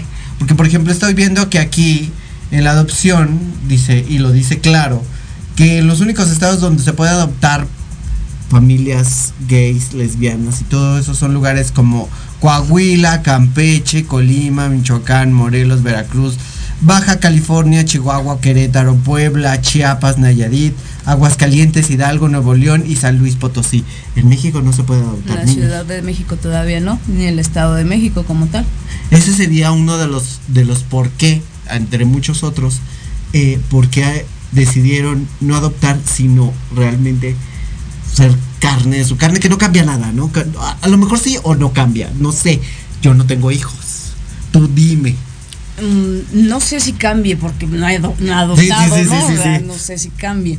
Eh, sería bonito, ¿no? Como adoptar a, a un niño como no sé, a lo mejor mi comparación va a ser como tonta, pero ya estoy vivo con Astro Rey, imagínense qué quieren que piense, cómo quieren que piense. Yo veo como los perritos, ¿no? Pues adoptas un perrito, no lo compres, ¿no? Adóptalo. Nosotros compramos unos bebés, no, los adoptamos. Sí, claro, definitivamente. Entonces, este y a los perritos pues los adoptas y los amas como si fueran tus, hijos. tus hijos, ¿no? Literalmente y te duelen, ¿no? Horrible, te duelen también como un como un bebé. bebé. Entonces, pero esta parte de, tener descendencia de ambas es, fue lo importante, fue lo importante. Astro tiene un tema personal y si, no, si ella no tenía un, bebé, eh, se terminaba ahí su, su parte de, de, descendencia. Su ciclo. Su ciclo, ajá. Entonces fue esa parte y tener algo que fuera de las dos, ¿sabes? Esa parte, esa, esa, conexión, esa conexión que tenemos eh, bonita de laboral porque hemos trabajado juntas en los mismos, juntas en los mismos lugares, este, vamos a los mismos eventos, y tú sabes, ¿no? Mi mujer por allá platicando, yo por acá, todos felices, pero esa conexión tan bonita que tenemos la quisimos eh, convertir en en dos personitas. Queríamos una personita, ¿no? Pues dos personitas ahí.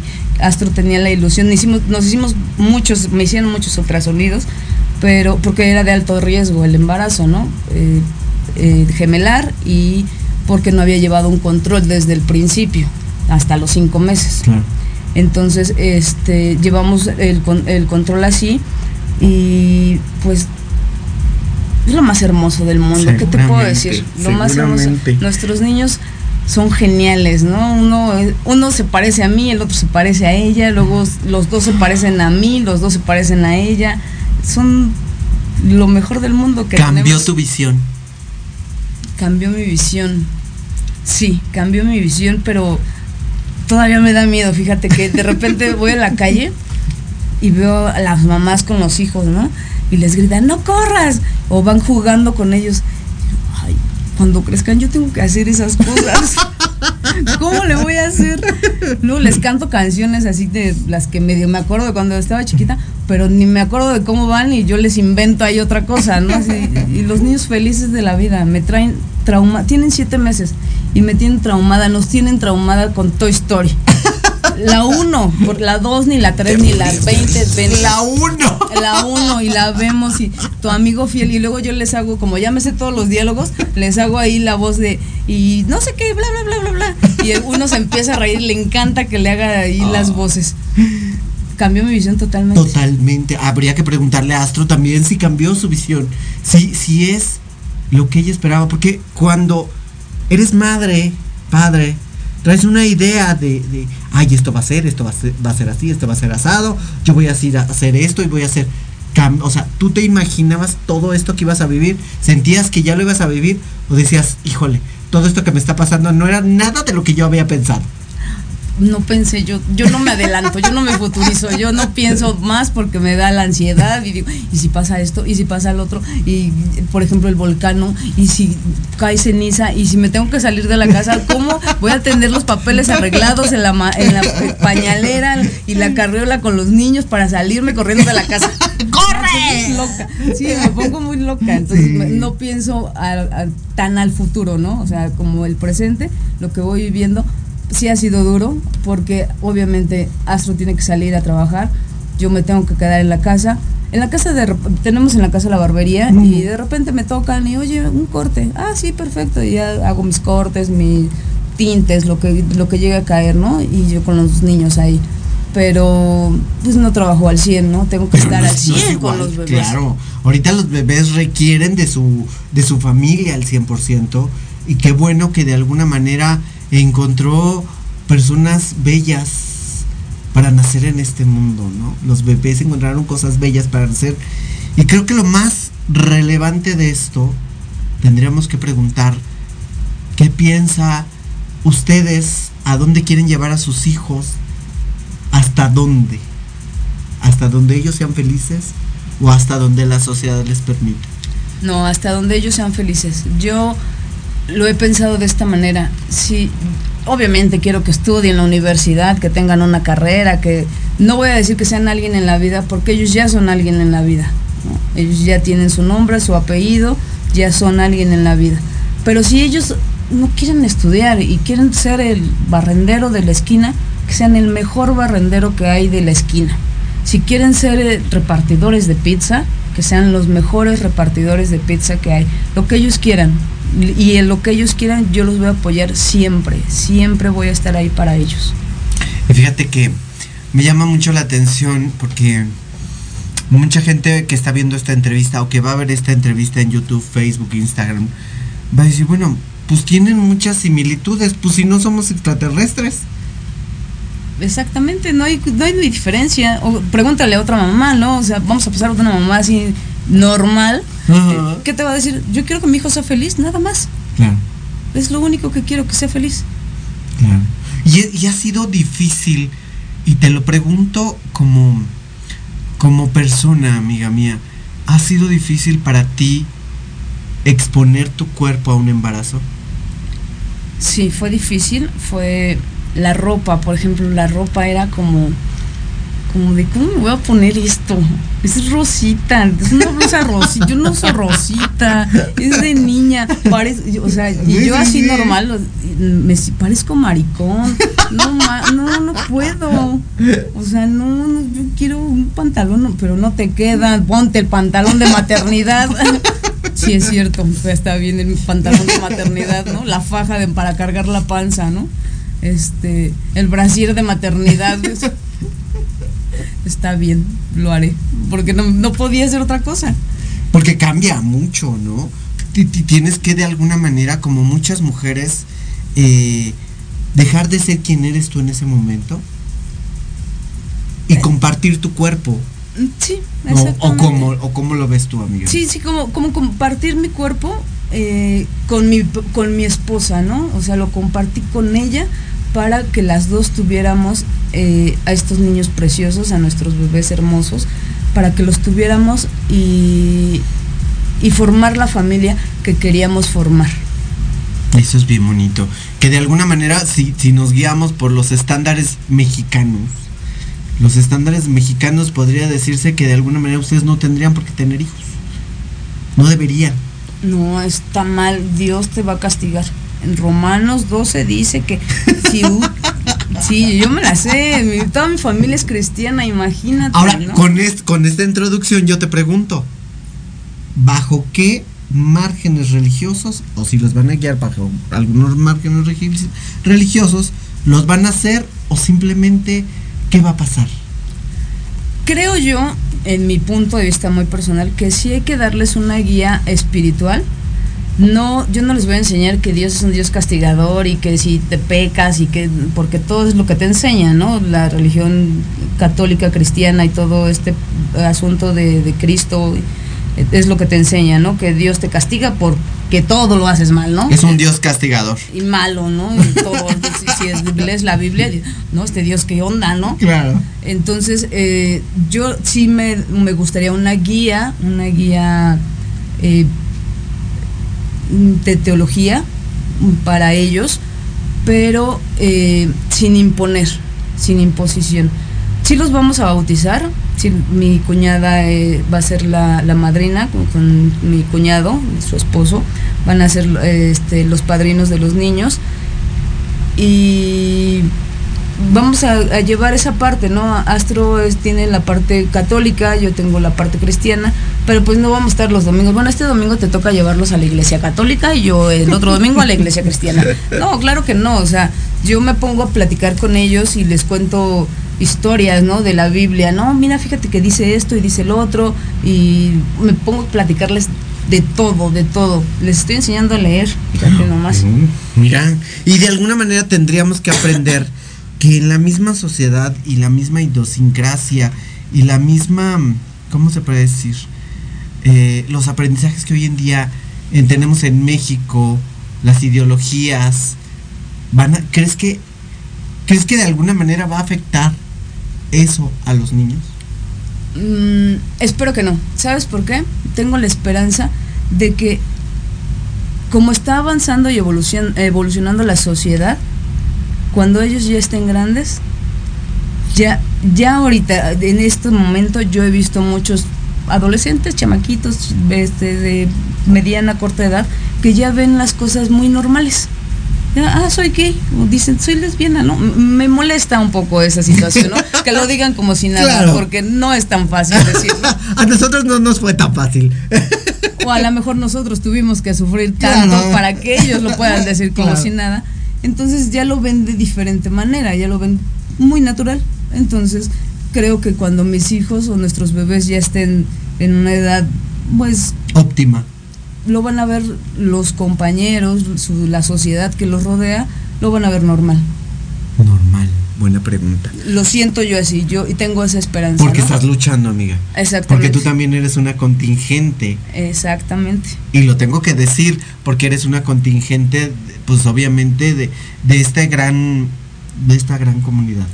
Así es. ¿Qué haces para que este, eh, eh, esto cambie, el mundo cambie? No el mundo, tu sociedad, tu parte de tu vivencia, tu familia, todo.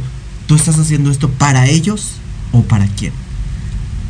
Yo lo estoy haciendo para todo, todos en general, o sea, toda la comunidad que me rodea. Yo lo decía en, mi programa, ¿no? Cuando tenía el programa, lo dejé obviamente por esta situación de los bebés, pero yo les decía, con que se lleven algo de lo que les dije aquí o aquí, con eso me doy por servida.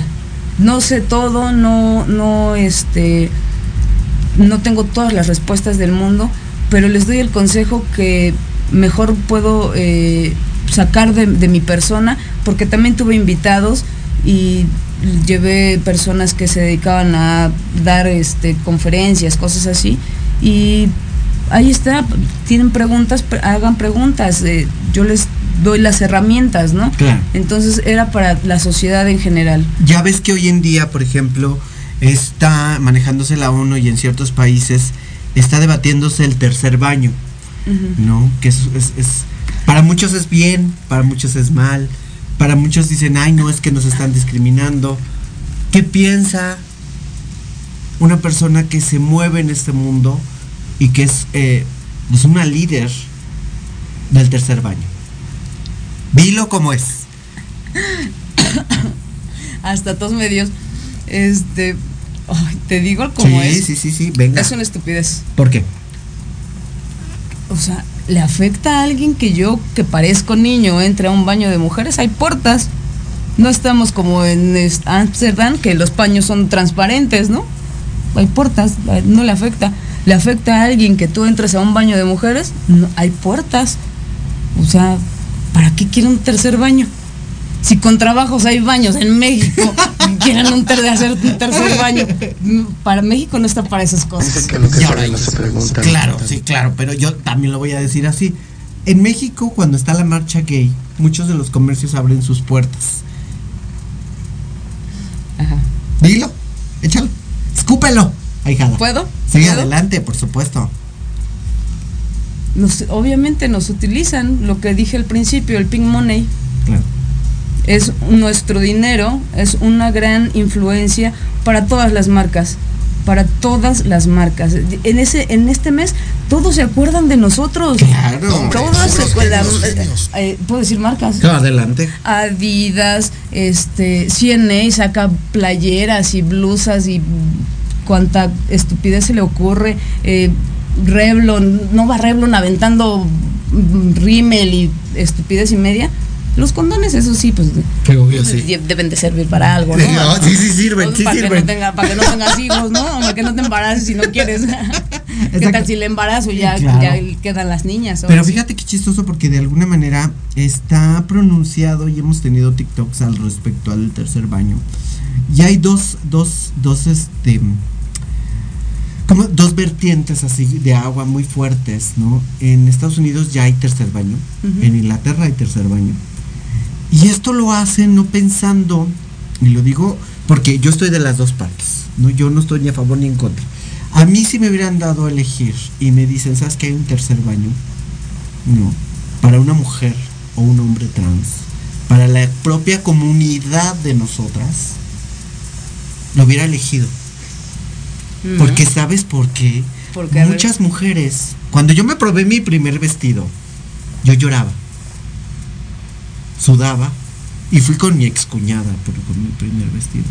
Y tuve que entrar al baño, al cambiador de mujeres y yo sufría. ¿No? Y decía, ay Dios, este, este, sufro. ¿No?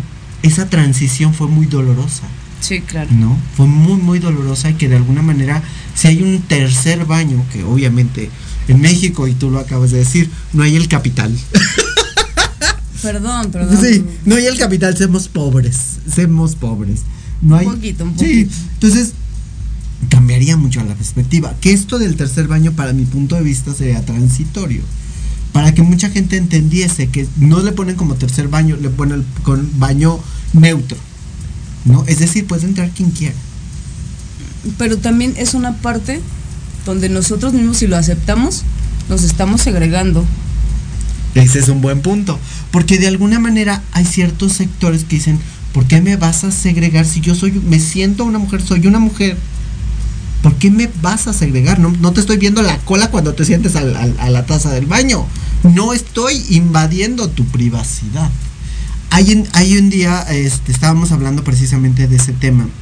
Pero bueno, ese tema ya se tocará más adelante, pero sí quería saber qué pensabas tú de esto como parte de la comunidad y como una contingente, una líder de contingencias en eso, porque se abren las puertas el día de la marcha, se abren las puertas para la comunidad, pero después de la marcha se cierran las puertas. Sí, ya no existimos, ya se, las marcas ya no, ya no sacan el llaverito, ya no sacan los tenis, nada más este mes está invadido de la bandera este eh, arcoíris y algunas otras banderas que se han ido agregando, pero por lo regular es el arcoíris, ¿no? Ya la general. ¿Qué, se- ¿Qué significa para ti ser una madre lesbiana? Perdón la pregunta, amiga mía. Sé que sé que suena muy raro. ¿no? Pero madre es madre, dicen por ahí, ¿no? Pero mucha gente va a decir, ¿qué es una madre lesbiana? ¿Pregunta, mamá? Nada más. No hay palabras para describirlo. No, soy una mamá. Punto. Somos una mamá. Somos dos mamás y ya. No hay como que te explique. Una mamá lesbiana es, pues, es que es porque yo tengo una mujer y porque tengo una esposa y porque me casé con una mujer y porque me gustan las mujeres. Pues, soy una mamá. Punto. Al final de cuentas y ya. Pero es que fíjate, mucha gente me llama muchísimo la atención. Es que cómo es ser mamá lesbiana. Este, pues yo creo que es normal, ¿no? O sea, ¿qué cambia? No creo que cambie nada. Ni en mí no ha cambiado nada. O sea, tienes las mismas, tienes una afección hacia tus hijos para su propio bien. Sí, claro. Obviamente. Ves por su futuro, ¿no? Te preocupa su presente. ¿no? Así es. Pasas noches en vela como cualquier otra mujer. Como cualquier otra madre. Como cualquier otra mamá, ¿no? Me decían, duerme todo lo que puedas porque después no vas a poder Y dormir. dicho y hecho. Y mira mis ojeras. Hoy en día no duermes. Fíjate que aquí vamos a leer algunos comentarios que dicen, eh, hola, saludos Ale, muchas felicidades. Qué buena entrevista, Victoria, muchas gracias. Astro Rey, te amo, mi amor. Ricardo Islas dice, más allá, amor y respeto, responsabilidad y muchas felicidades. Muchas felicidades. Saludos, Ricardo. Astro Rey nos manda saludos y le contesta a eh, Ricardo Islas, así es amigo, Ricardo Islas nos comenta, cuando adoptas el compartir y vivir son las mismas responsabilidades que se viven, aunque no sea consanguíneo, pero sí educas con otro término y esperas lo mejor para ella o él. Sí, claro, claro, pues, es algo, una decisión que tomas, ¿no? Claro. Adoptar o concebir, ¿no? Claro. Entonces, es una Es decisión un que ser. tomas y es una vida que está a tu resguardo. Claro. Y Juan Manuel eh, Sánchez, eh, nos vemos el sábado en los galardones a la belleza, que ahí vamos a estar cubriéndolos también, como cada año que lo hacemos. Este, es- esta semana estoy loca, o sea, esta semana estoy loca, estoy full de cosas que tengo que hacer. Dice, saludos a ambas y ambes se les quiere. Gracias, saludos. En la Real Academia de la Española, ya hoy en día no aceptaron el, el cambio de, de las palabras. ¿Tú qué piensas al respecto? No, no es algo que a mí me afecte el todes y todo, y, o sea, es, eh, somos personas, somos seres humanos, y que toda la vida se ha hablado de una manera, y agregarle o quitarle una letra, una vocal a, a las No cambia. palabras, no cambia el que seas tú o que dejes de no ser, ¿no? O sea, eres Victoria Ruiz, eres mi madrina, soy Ale Guarneros, soy tu hijada, sigo siendo la misma persona, No cambia. no cambio. Y Porque es que- diga eh, eh, todes, eh, ellas. O sea, no, no hay, para mí, en mi punto de vista, no hay ningún punto malo respecto a esta, esta situación. Hay personas que lo manejan súper bien, ¿no? Hablan bla, bla, bla, bla, bla, bla, bla, y, y con las... Pero está bien, o sea, si lo quieren manejar de esa manera, adelante. Si no lo quieres manejar de esta manera, tampoco. El, real, el diccionario real de la, de la Real Academia Española de la Lengua eh, ha aceptado palabras muy estúpidas y las ha metido como palabras ya este, fijas del vocabulario de la, de la lengua española, como güey, Sí, claro. este, como Ese es el mexicanismo. madre, Mexicanismo, madre. claro. Ajá, sí, ha aceptado palabras muy estúpidas, pero no acepta otro tipo de palabras como ¿por qué? Es una pregunta para ellos, no, no, en realidad no es algo que en mi persona o en mi forma de pensar afecte a, a nadie, a nadie, porque al final de cuentas somos, sigues siendo Victoria, sigues haciendo tu programa, sigues teniendo tu salón, sigues trabajando, seguimos haciendo lo mismo. Ahora, ¿qué representa? Antes representabas a una comunidad. ¿No? En las marchas gays representabas, representabas a una persona, a, un- a una comunidad, a un, a un liderazgo, a una ideología. ¿Ha cambiado este año para la marcha? Ahora que eres madre, no ha cambiado, ¿no? Ya la niñera está, a ver, este día te quiero a las 2, a las 11 de la mañana, ¿no? Entonces, este, no ha cambiado, sigo, si- sigo, quiero seguir apoyando esta parte, quiero seguir, eh, sé que mucha gente eh, nos sigue, nos admira por el trabajo, el, trabajo este, que hacemos de la, bueno, yo de la barbería, de los tatuajes, y aparte nos, nos sigue por porque les damos la confianza de que hablen, ¿no? De que pregunten. Eh, ya no, te digo, ya no está el programa, pero todavía me llegan mensajes así de, oye Ale, tengo este problema así asado y mi, pareja me dijo y todo el contexto. Y les puedo, les doy, me tardo a veces por los, los niños, pero les contesto y les doy una respuesta a lo que yo creo y si no lo sé, voy y pregunto con gente que sí sabe, ¿no? ¿Sabes qué? Dame chance, déjame contactar a un abogado, déjame conta- contactar a un psicólogo y te doy la respuesta que me den. Y entonces lo sigo haciendo. Y este año no va a ser la diferencia. Me molesta mucho esta parte de las marcas, sí me molesta demasiado. Yo no voy a... La gente, yo creo que los jóvenes van a cotorrear, a ponerse borrachos, a llegar a bor- borrachos a la plancha del zócalo. Eso no, no es lo que, por lo que yo voy a las marchas. Yo voy con mi botellita de agua, tantito, traguitos, traguitos, para aguantar el transcurso. Si tenemos camión o carro alegórico, estamos en el camión y voy eh, saludando, pero yo voy exigiendo, otra vez lo repito, derechos que no tengo por qué exigir. Derechos que no... Ahora es más amplio la parte de- del contingente, ya es, en- incluimos con la, par- la parte de las madres, eh, las parejas lesbomaternales, las familias lesbo- lesbomaternales, incluimos esa parte eh, y los que se quieran agregar, ¿no? Obviamente, hay muchos gays, lesbianas, eh, trans que nos siguen y que nos esperan para caminar con nosotros o van a- con el, en el auto eh, siguiendo el, camión, si se pueden subir se suben, no hay ninguna diferencia de este año. ¿Cuál de alguna manera sería, y esta me la contestas al corte comercial, porque Cabina ya me está presionando, este, que al corte comercial. Eh, y ahorita regresamos con este comentario de Ricardo Islas. Em, ay, qué difícil, es, es una entrevista fácil pero muy complicada. Sí. Muy complicada porque hay mucha gente que ignora muchos temas. Estamos en México. Estamos en México. Tristemente. Tristemente, es, no es de meritar a México, No. pero estamos en México. La televisión te idiotiza. Tenemos te- mucho y- que aprender. Y, y- y te, te guía, nada más se guían por la televisión. Claro.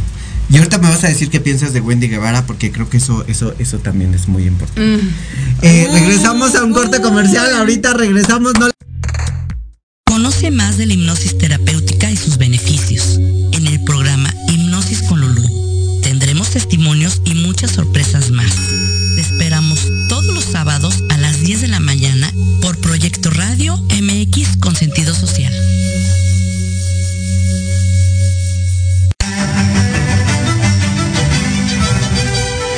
Invito a escuchar todos los martes de 11 a 12 del día tu programa Historia en General, donde hablaremos de temas históricos novedosos y de gran interés de México y del mundo. Solo por Proyecto Radio MX con sentido social.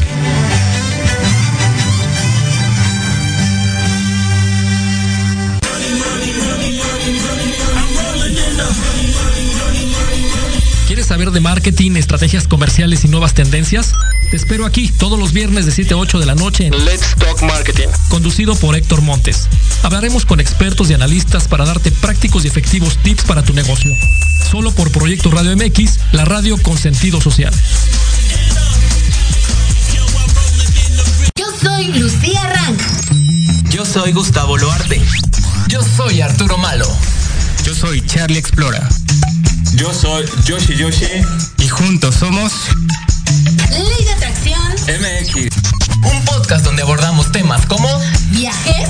entretenimiento, cultura, música, cine. Aventuras. Y mucho más.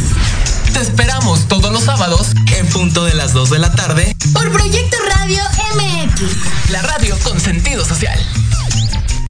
Hola, soy Yasmin Espinosa y los invito a escuchar a Serendipia. Todos los viernes en punto de las 8 de la noche, donde podremos platicar sobre temas de salud física, mental, emocional, deporte y mucho más en compañía de grandes expertos. Solo por Proyecto Radio MX, con sentido social.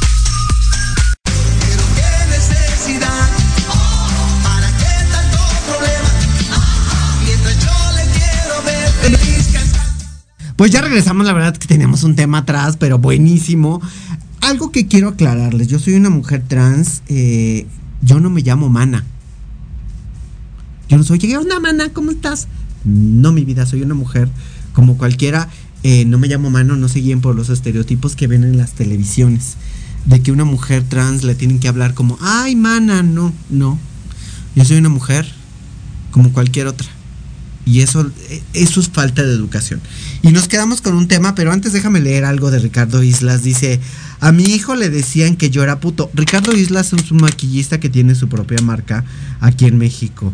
Y le des, y- así es, él les decía, par- parte les partía su madre. Hasta que yo hablé con él y le dije que si quería por lo, lo metiera al box.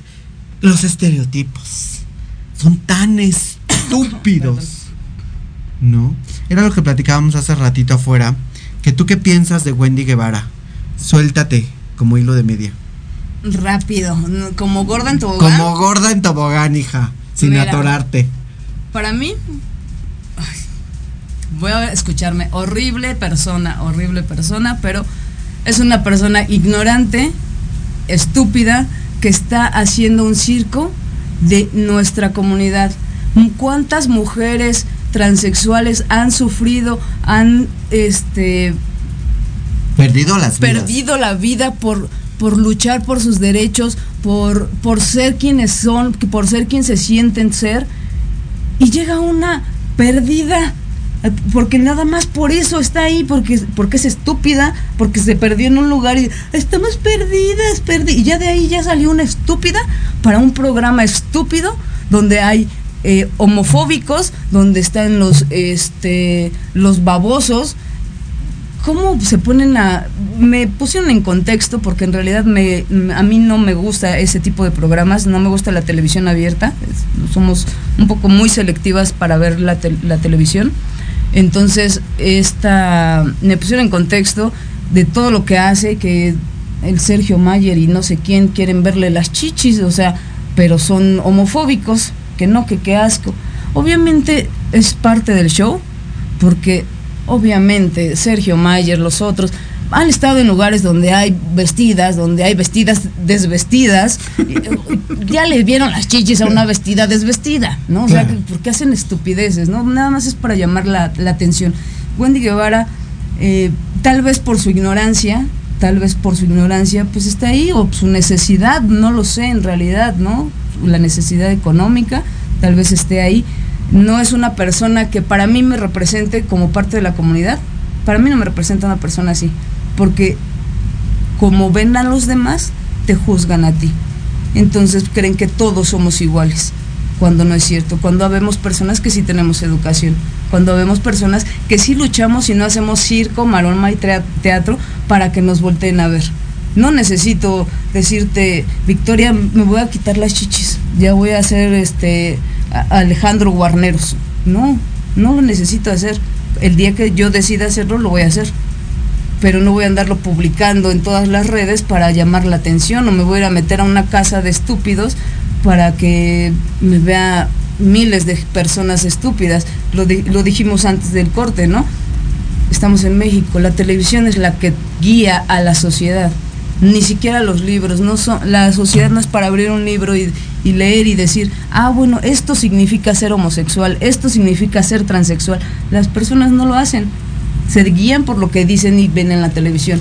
Wendy Guevara para mí es una ignorante y que me disculpe la señora, la señorita, la muchacha, la joven, ella, ella, como sea, este, estás dejando muy mal a la comunidad, estás eh, demeritando todo lo que las mujeres trans han luchado durante años por sus derechos, por ser visibles y por ser personas normales como, como lo somos nosotros. Y tú estás haciendo un show muy estúpido para que te volteen a ver y nos estás dejando mal a todos. Pero eso vende. Eso vende y eso vende mucho. Y, y ella lo ha dicho muchas veces, ¿no? ella ha dicho que de alguna manera ese tipo de situaciones le dejan mucha adquisición monetaria. Y, y quiero aclarar, eh, yo respeto mucho porque ya tenemos de alguna manera una visibilidad en redes y en televisión, que también está, por ejemplo, la de Survivor, que es una mujer trans también, que de alguna manera está luchando por un lugar. Todos tenemos nuestra forma de luchar desde nuestro punto de vista. Yo entiendo que la comunidad trans está muy enojada con Wendy Guevara, y no solamente la comunidad trans, la, la comunidad gay. No. Yo estoy enojada Exacto. con Wendy Guevara. O sea, entendamos que ella no tiene que, no, no es una educanda, no es una persona para que pueda educar a los demás, porque ella, como lo dijo y lo dijo bien claro, ¿no? Yo no soy este la, la maestra que tiene que enseñarle nada a nadie. Yo vivo mi vida como yo quiero vivirla.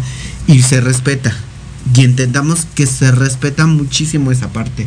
Cada quien tiene el derecho de llamarse por el pronombre que mejor le, convenga. Mm, Le convenga o le parezca. Claro. Sí, claro. Entonces entendamos que hay personas que luchamos todos los días para tener un lugar en la sociedad, que nos vean como personas eh, trabajadoras, como madres, ¿no? Como mujeres, como creadoras de contenido y buscamos eso, ¿no? Buscamos una visibilidad de alguna manera más informada. Ale. Sí, claro. mm, Habemos personas que intentamos informarnos para no desinformar, ¿no? Cuando, si tú me hubieses preguntado este tema de, de esta señora y yo no supiera nada, te digo, no sé, no la conozco, ni siquiera sé quién es esta, esta tipa, ¿no? Porque en realidad no veo la televisión abierta, no me gusta, es basura, es contenido basura nada más. No me gustan las telenovelas, no, o sea, no. No ves eso, No, no, no, nada, nada, nada, nada, nada de eso. Este, eh, veo Toy Story todos los días. Estoy, estás ocupada en 100% a ser mamá. Sí, claro. Y, y- y de alguna manera creo que eso es importante. Dejar un legado a tus hijos. Claro, claro, o sea, yo les voy a enseñar lo que yo creo como lo creo yo. Obviamente cada, cada familia es diferente, ¿no? Claro. Como lo creo yo, yo este te comentaba, les estoy enseñando a leer antes de que hablen, les estoy enseñando a leer. Eh, tenemos un cuadro del Quijote y Sancho Panza con los molinos y de repente se le quedan viendo y me paro enfrente, cargo al bebé, me paro enfrente del cuadro y le digo, mira, este es Don Quijote de la Mancha, este es, Sancho Panza, está peleando con los molinos de viento, es, es un libro de tantas páginas, es un libro que trae casi todas las palabras que hay en el vocabulario eh, de la lengua española y me dice, Astro, ¿por qué le cuentas eso? No sé, son datos que tengo aquí que los voy a compartir. Entonces, eso es lo que estamos haciendo, compartimos nuestros genes, compartimos nuestra información y eso es lo importante, compartir, compartir, compartir la información que tienes para que sean personas informadas, no desinformadas, ¿no? A mí me vienes y me cuentas, este, no sé, un, un chisme o algunas noticias, salió en las noticias que pasó esto. Yo primero investigo y que sea una fuente fidedigna, Claro. no, no, no, TikTok o salió un TikTokero diciendo que sí es cierto, no lo creo, ¿no? Que salga en un periódico a lo mejor que sea de renombre, yo lo investigo hasta que llego al punto de, de, de si es cierto o no es cierto esta parte. Ahora fíjate que tocando el tema de TikTok, tú y yo hem- hemos visto que hoy en día las redes, por ejemplo, TikTok ha abierto las puertas para debates de mujeres trans y también de odio hacia a la comunidad gay al 100% hasta, hasta el grado de satanizar a las mujeres lesbianas, gays, trans y, el, la- el gran auge que tienen es por la ignorancia de las personas. Claro, claro, es todos esos, eh, yo he visto es- estas situaciones y la mayor parte de las personas que se conectan son personas de países tercermundistas. Obviamente México, es un país un tercermundista, pero sigue Perú, sigue Colombia, sigue eh, Guatemala. Guatemala, sí, todas esas, toda esa parte de países hay lesbianas, hay transexuales, pero todos esos países son los que se conectan y son los que atacan y dicen tontería y media. Claro, y atacan a una comunidad que hoy en día está tratando de salir todos los días con su mejor rostro. Por eso creo que es importantísimo la marcha que se lleva a cabo cada año, ¿no? Para dar una visibilidad, porque sin marchas no hubiese ley, Claro, ¿no? Porque gracias a las marchas se hace una ley. desgraciadamente. Que no Desgraciadamente. debería. Sí, como te lo repito, somos ciudadanos al cumplir. Cuando yo cumplí 18 años me convertí en ciudadana mexicana. Nada más era mexicana cuando nací, nací en el territorio mexicano. Cuando cumples 18 años te conviertes en ciudadano. Soy ciudadana mexicana desde los 18 años y tengo todos los derechos que, que vienen en la Constitución, nada más por ser ciudadana. Entonces no tendría por qué salir a marchar y exigir derechos que me pertenecen ya pero tenemos que hacerlo, desgraciadamente tenemos que hacerlo para que no, no siga habiendo todos estos crímenes, todas estas, toda esta violencia, todo este, toda esta desinformación. Que al final del día vende, ¿eh? que al final del día, si tú me lo preguntas, cuánta gente ve en un en vivo a estas personas, cuánta, cuánta gente lo sigue, cuán- o sea, la ignorancia en México sigue siendo mayoritaria. Claro, te digo, la televisión nos educa, no los libros. Y eso es triste. Muy triste. Porque de alguna manera estamos cayendo en una situación poco agradable para que nuestros hijos, en este caso tus hijos, sigan, crezcan en un país seguro, libre y no mediocre. Exactamente.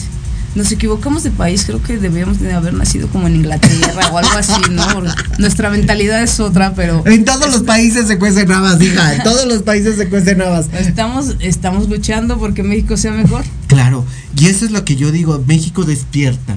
México despierta porque ya estamos en otra era. Ya no estamos en la época de que tus abuelitos decían que tú tenías que casarte a los 18 y a los 19 ya tenías que tener un chamaco. No, qué miedo. Que de alguna manera tenemos que entender eso, la gente tiene que cambiar.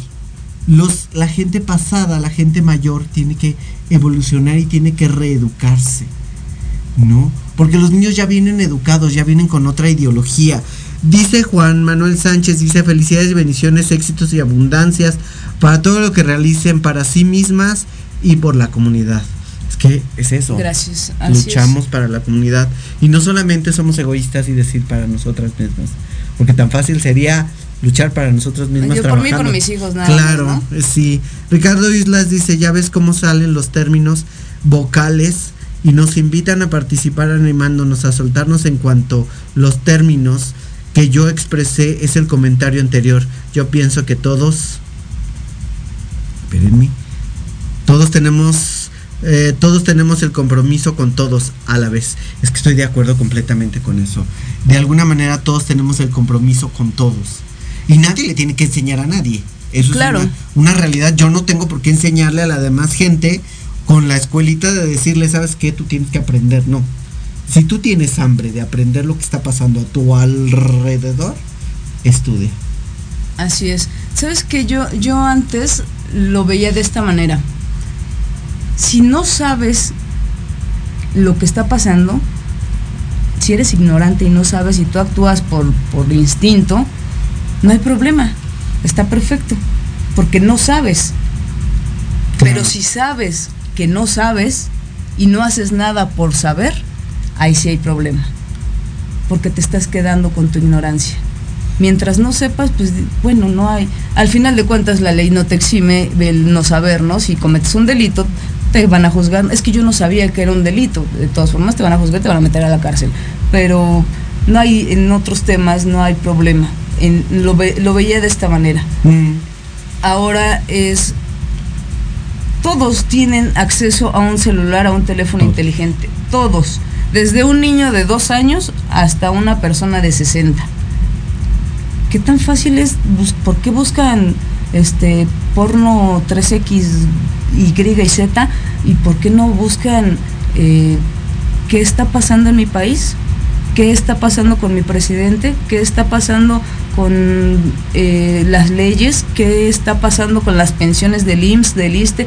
¿Cómo está manejando López Obrador esto y esto y esto? ¿Por qué no buscan esas cosas? Porque es más divertido ver gente burlándose de sí misma. Es más divertido. Es más divertido eh, de alguna manera esculpar sus culpas en una sociedad ignorante basada en una mentira de la televisión. Que yo no sabía. es más fácil decir, yo no sabía.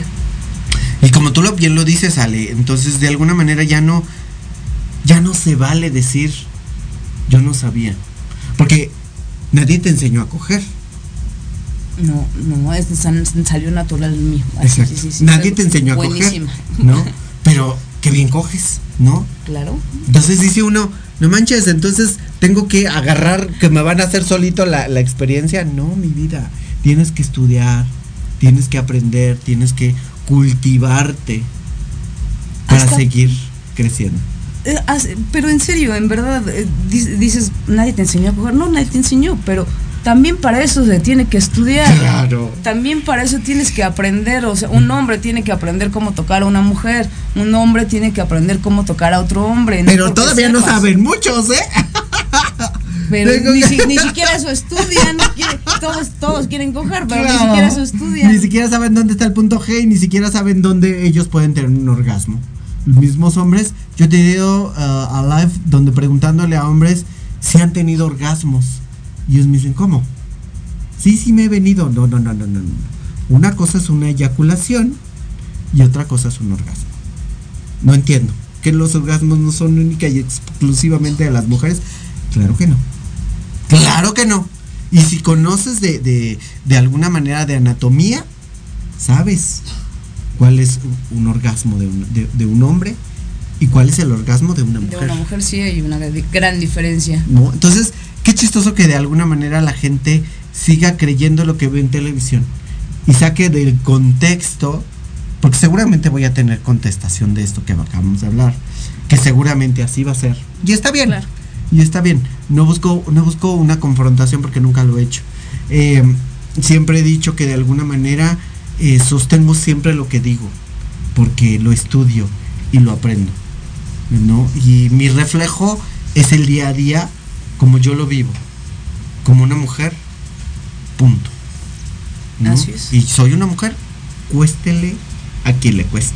Le pese a quien le pese. ¿Y tú eres una madre? Le pese a quien le pese. Claro le que sí. A quien le cueste. A quien le pese. Amiga mía, algo más que tengas que agregar porque ya nos tenemos que ir. Da tus números telefónicos para que obviamente pues conozcan un poquito más de tu historia, tu página de, de, pues, de Facebook, qué se va a hacer ahora en, en cuál es la, mono- la continuidad de, de las marchas, cómo localizamos a la comunidad en TikTok. Eh, nosotros tenemos una página en Facebook que se llama Contingente Arcoiris. eh, la manejamos Astro y yo. Eh, tenemos un grupo de WhatsApp que donde se ponen de acuerdo algunas personas eh, para vernos en cierto lugar. Y eh, por esos medios nos estamos manejando. Obviamente TikTok, no estoy haciendo TikToks ahorita, pero estoy metiendo contenido con la información de la marcha. Entonces, obviamente todos están invitados, todas, todos y todes están invitados.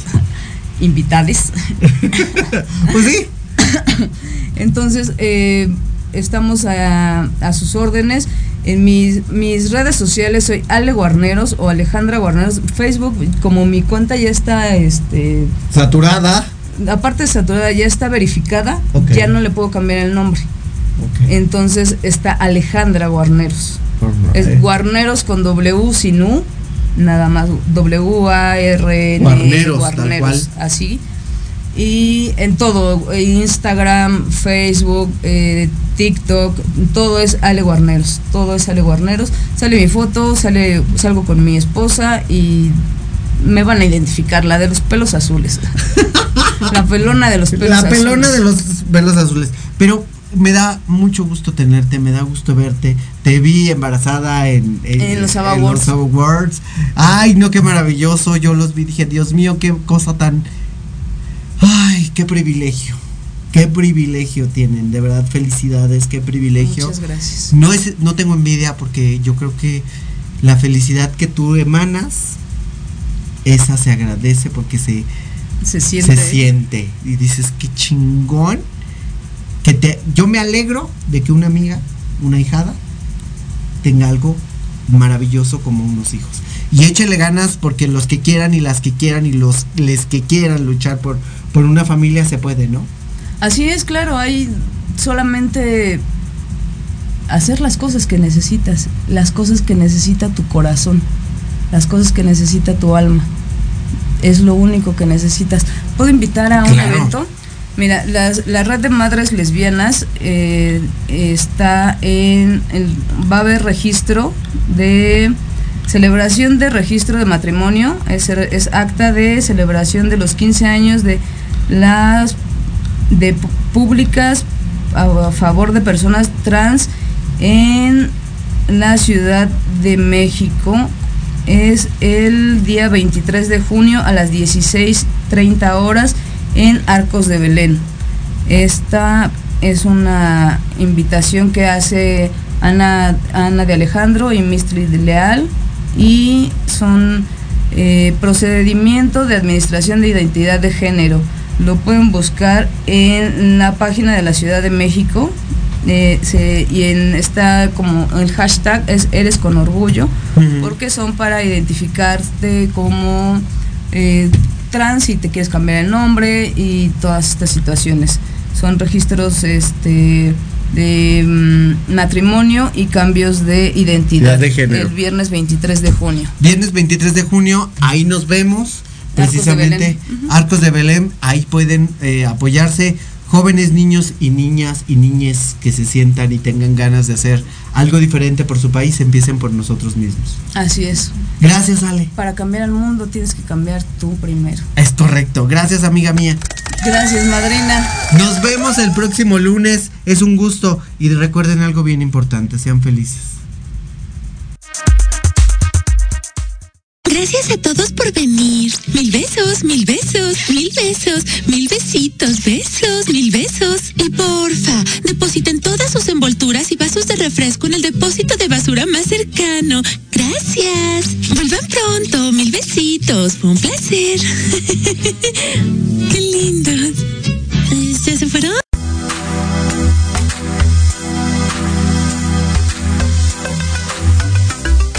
Gracias por habernos escuchado. Los esperamos el próximo lunes a partir de las 7 pm por Proyecto Radio mx.com. Sígueme en mis redes sociales, Victoria Ruiz Salón. Hasta la próxima.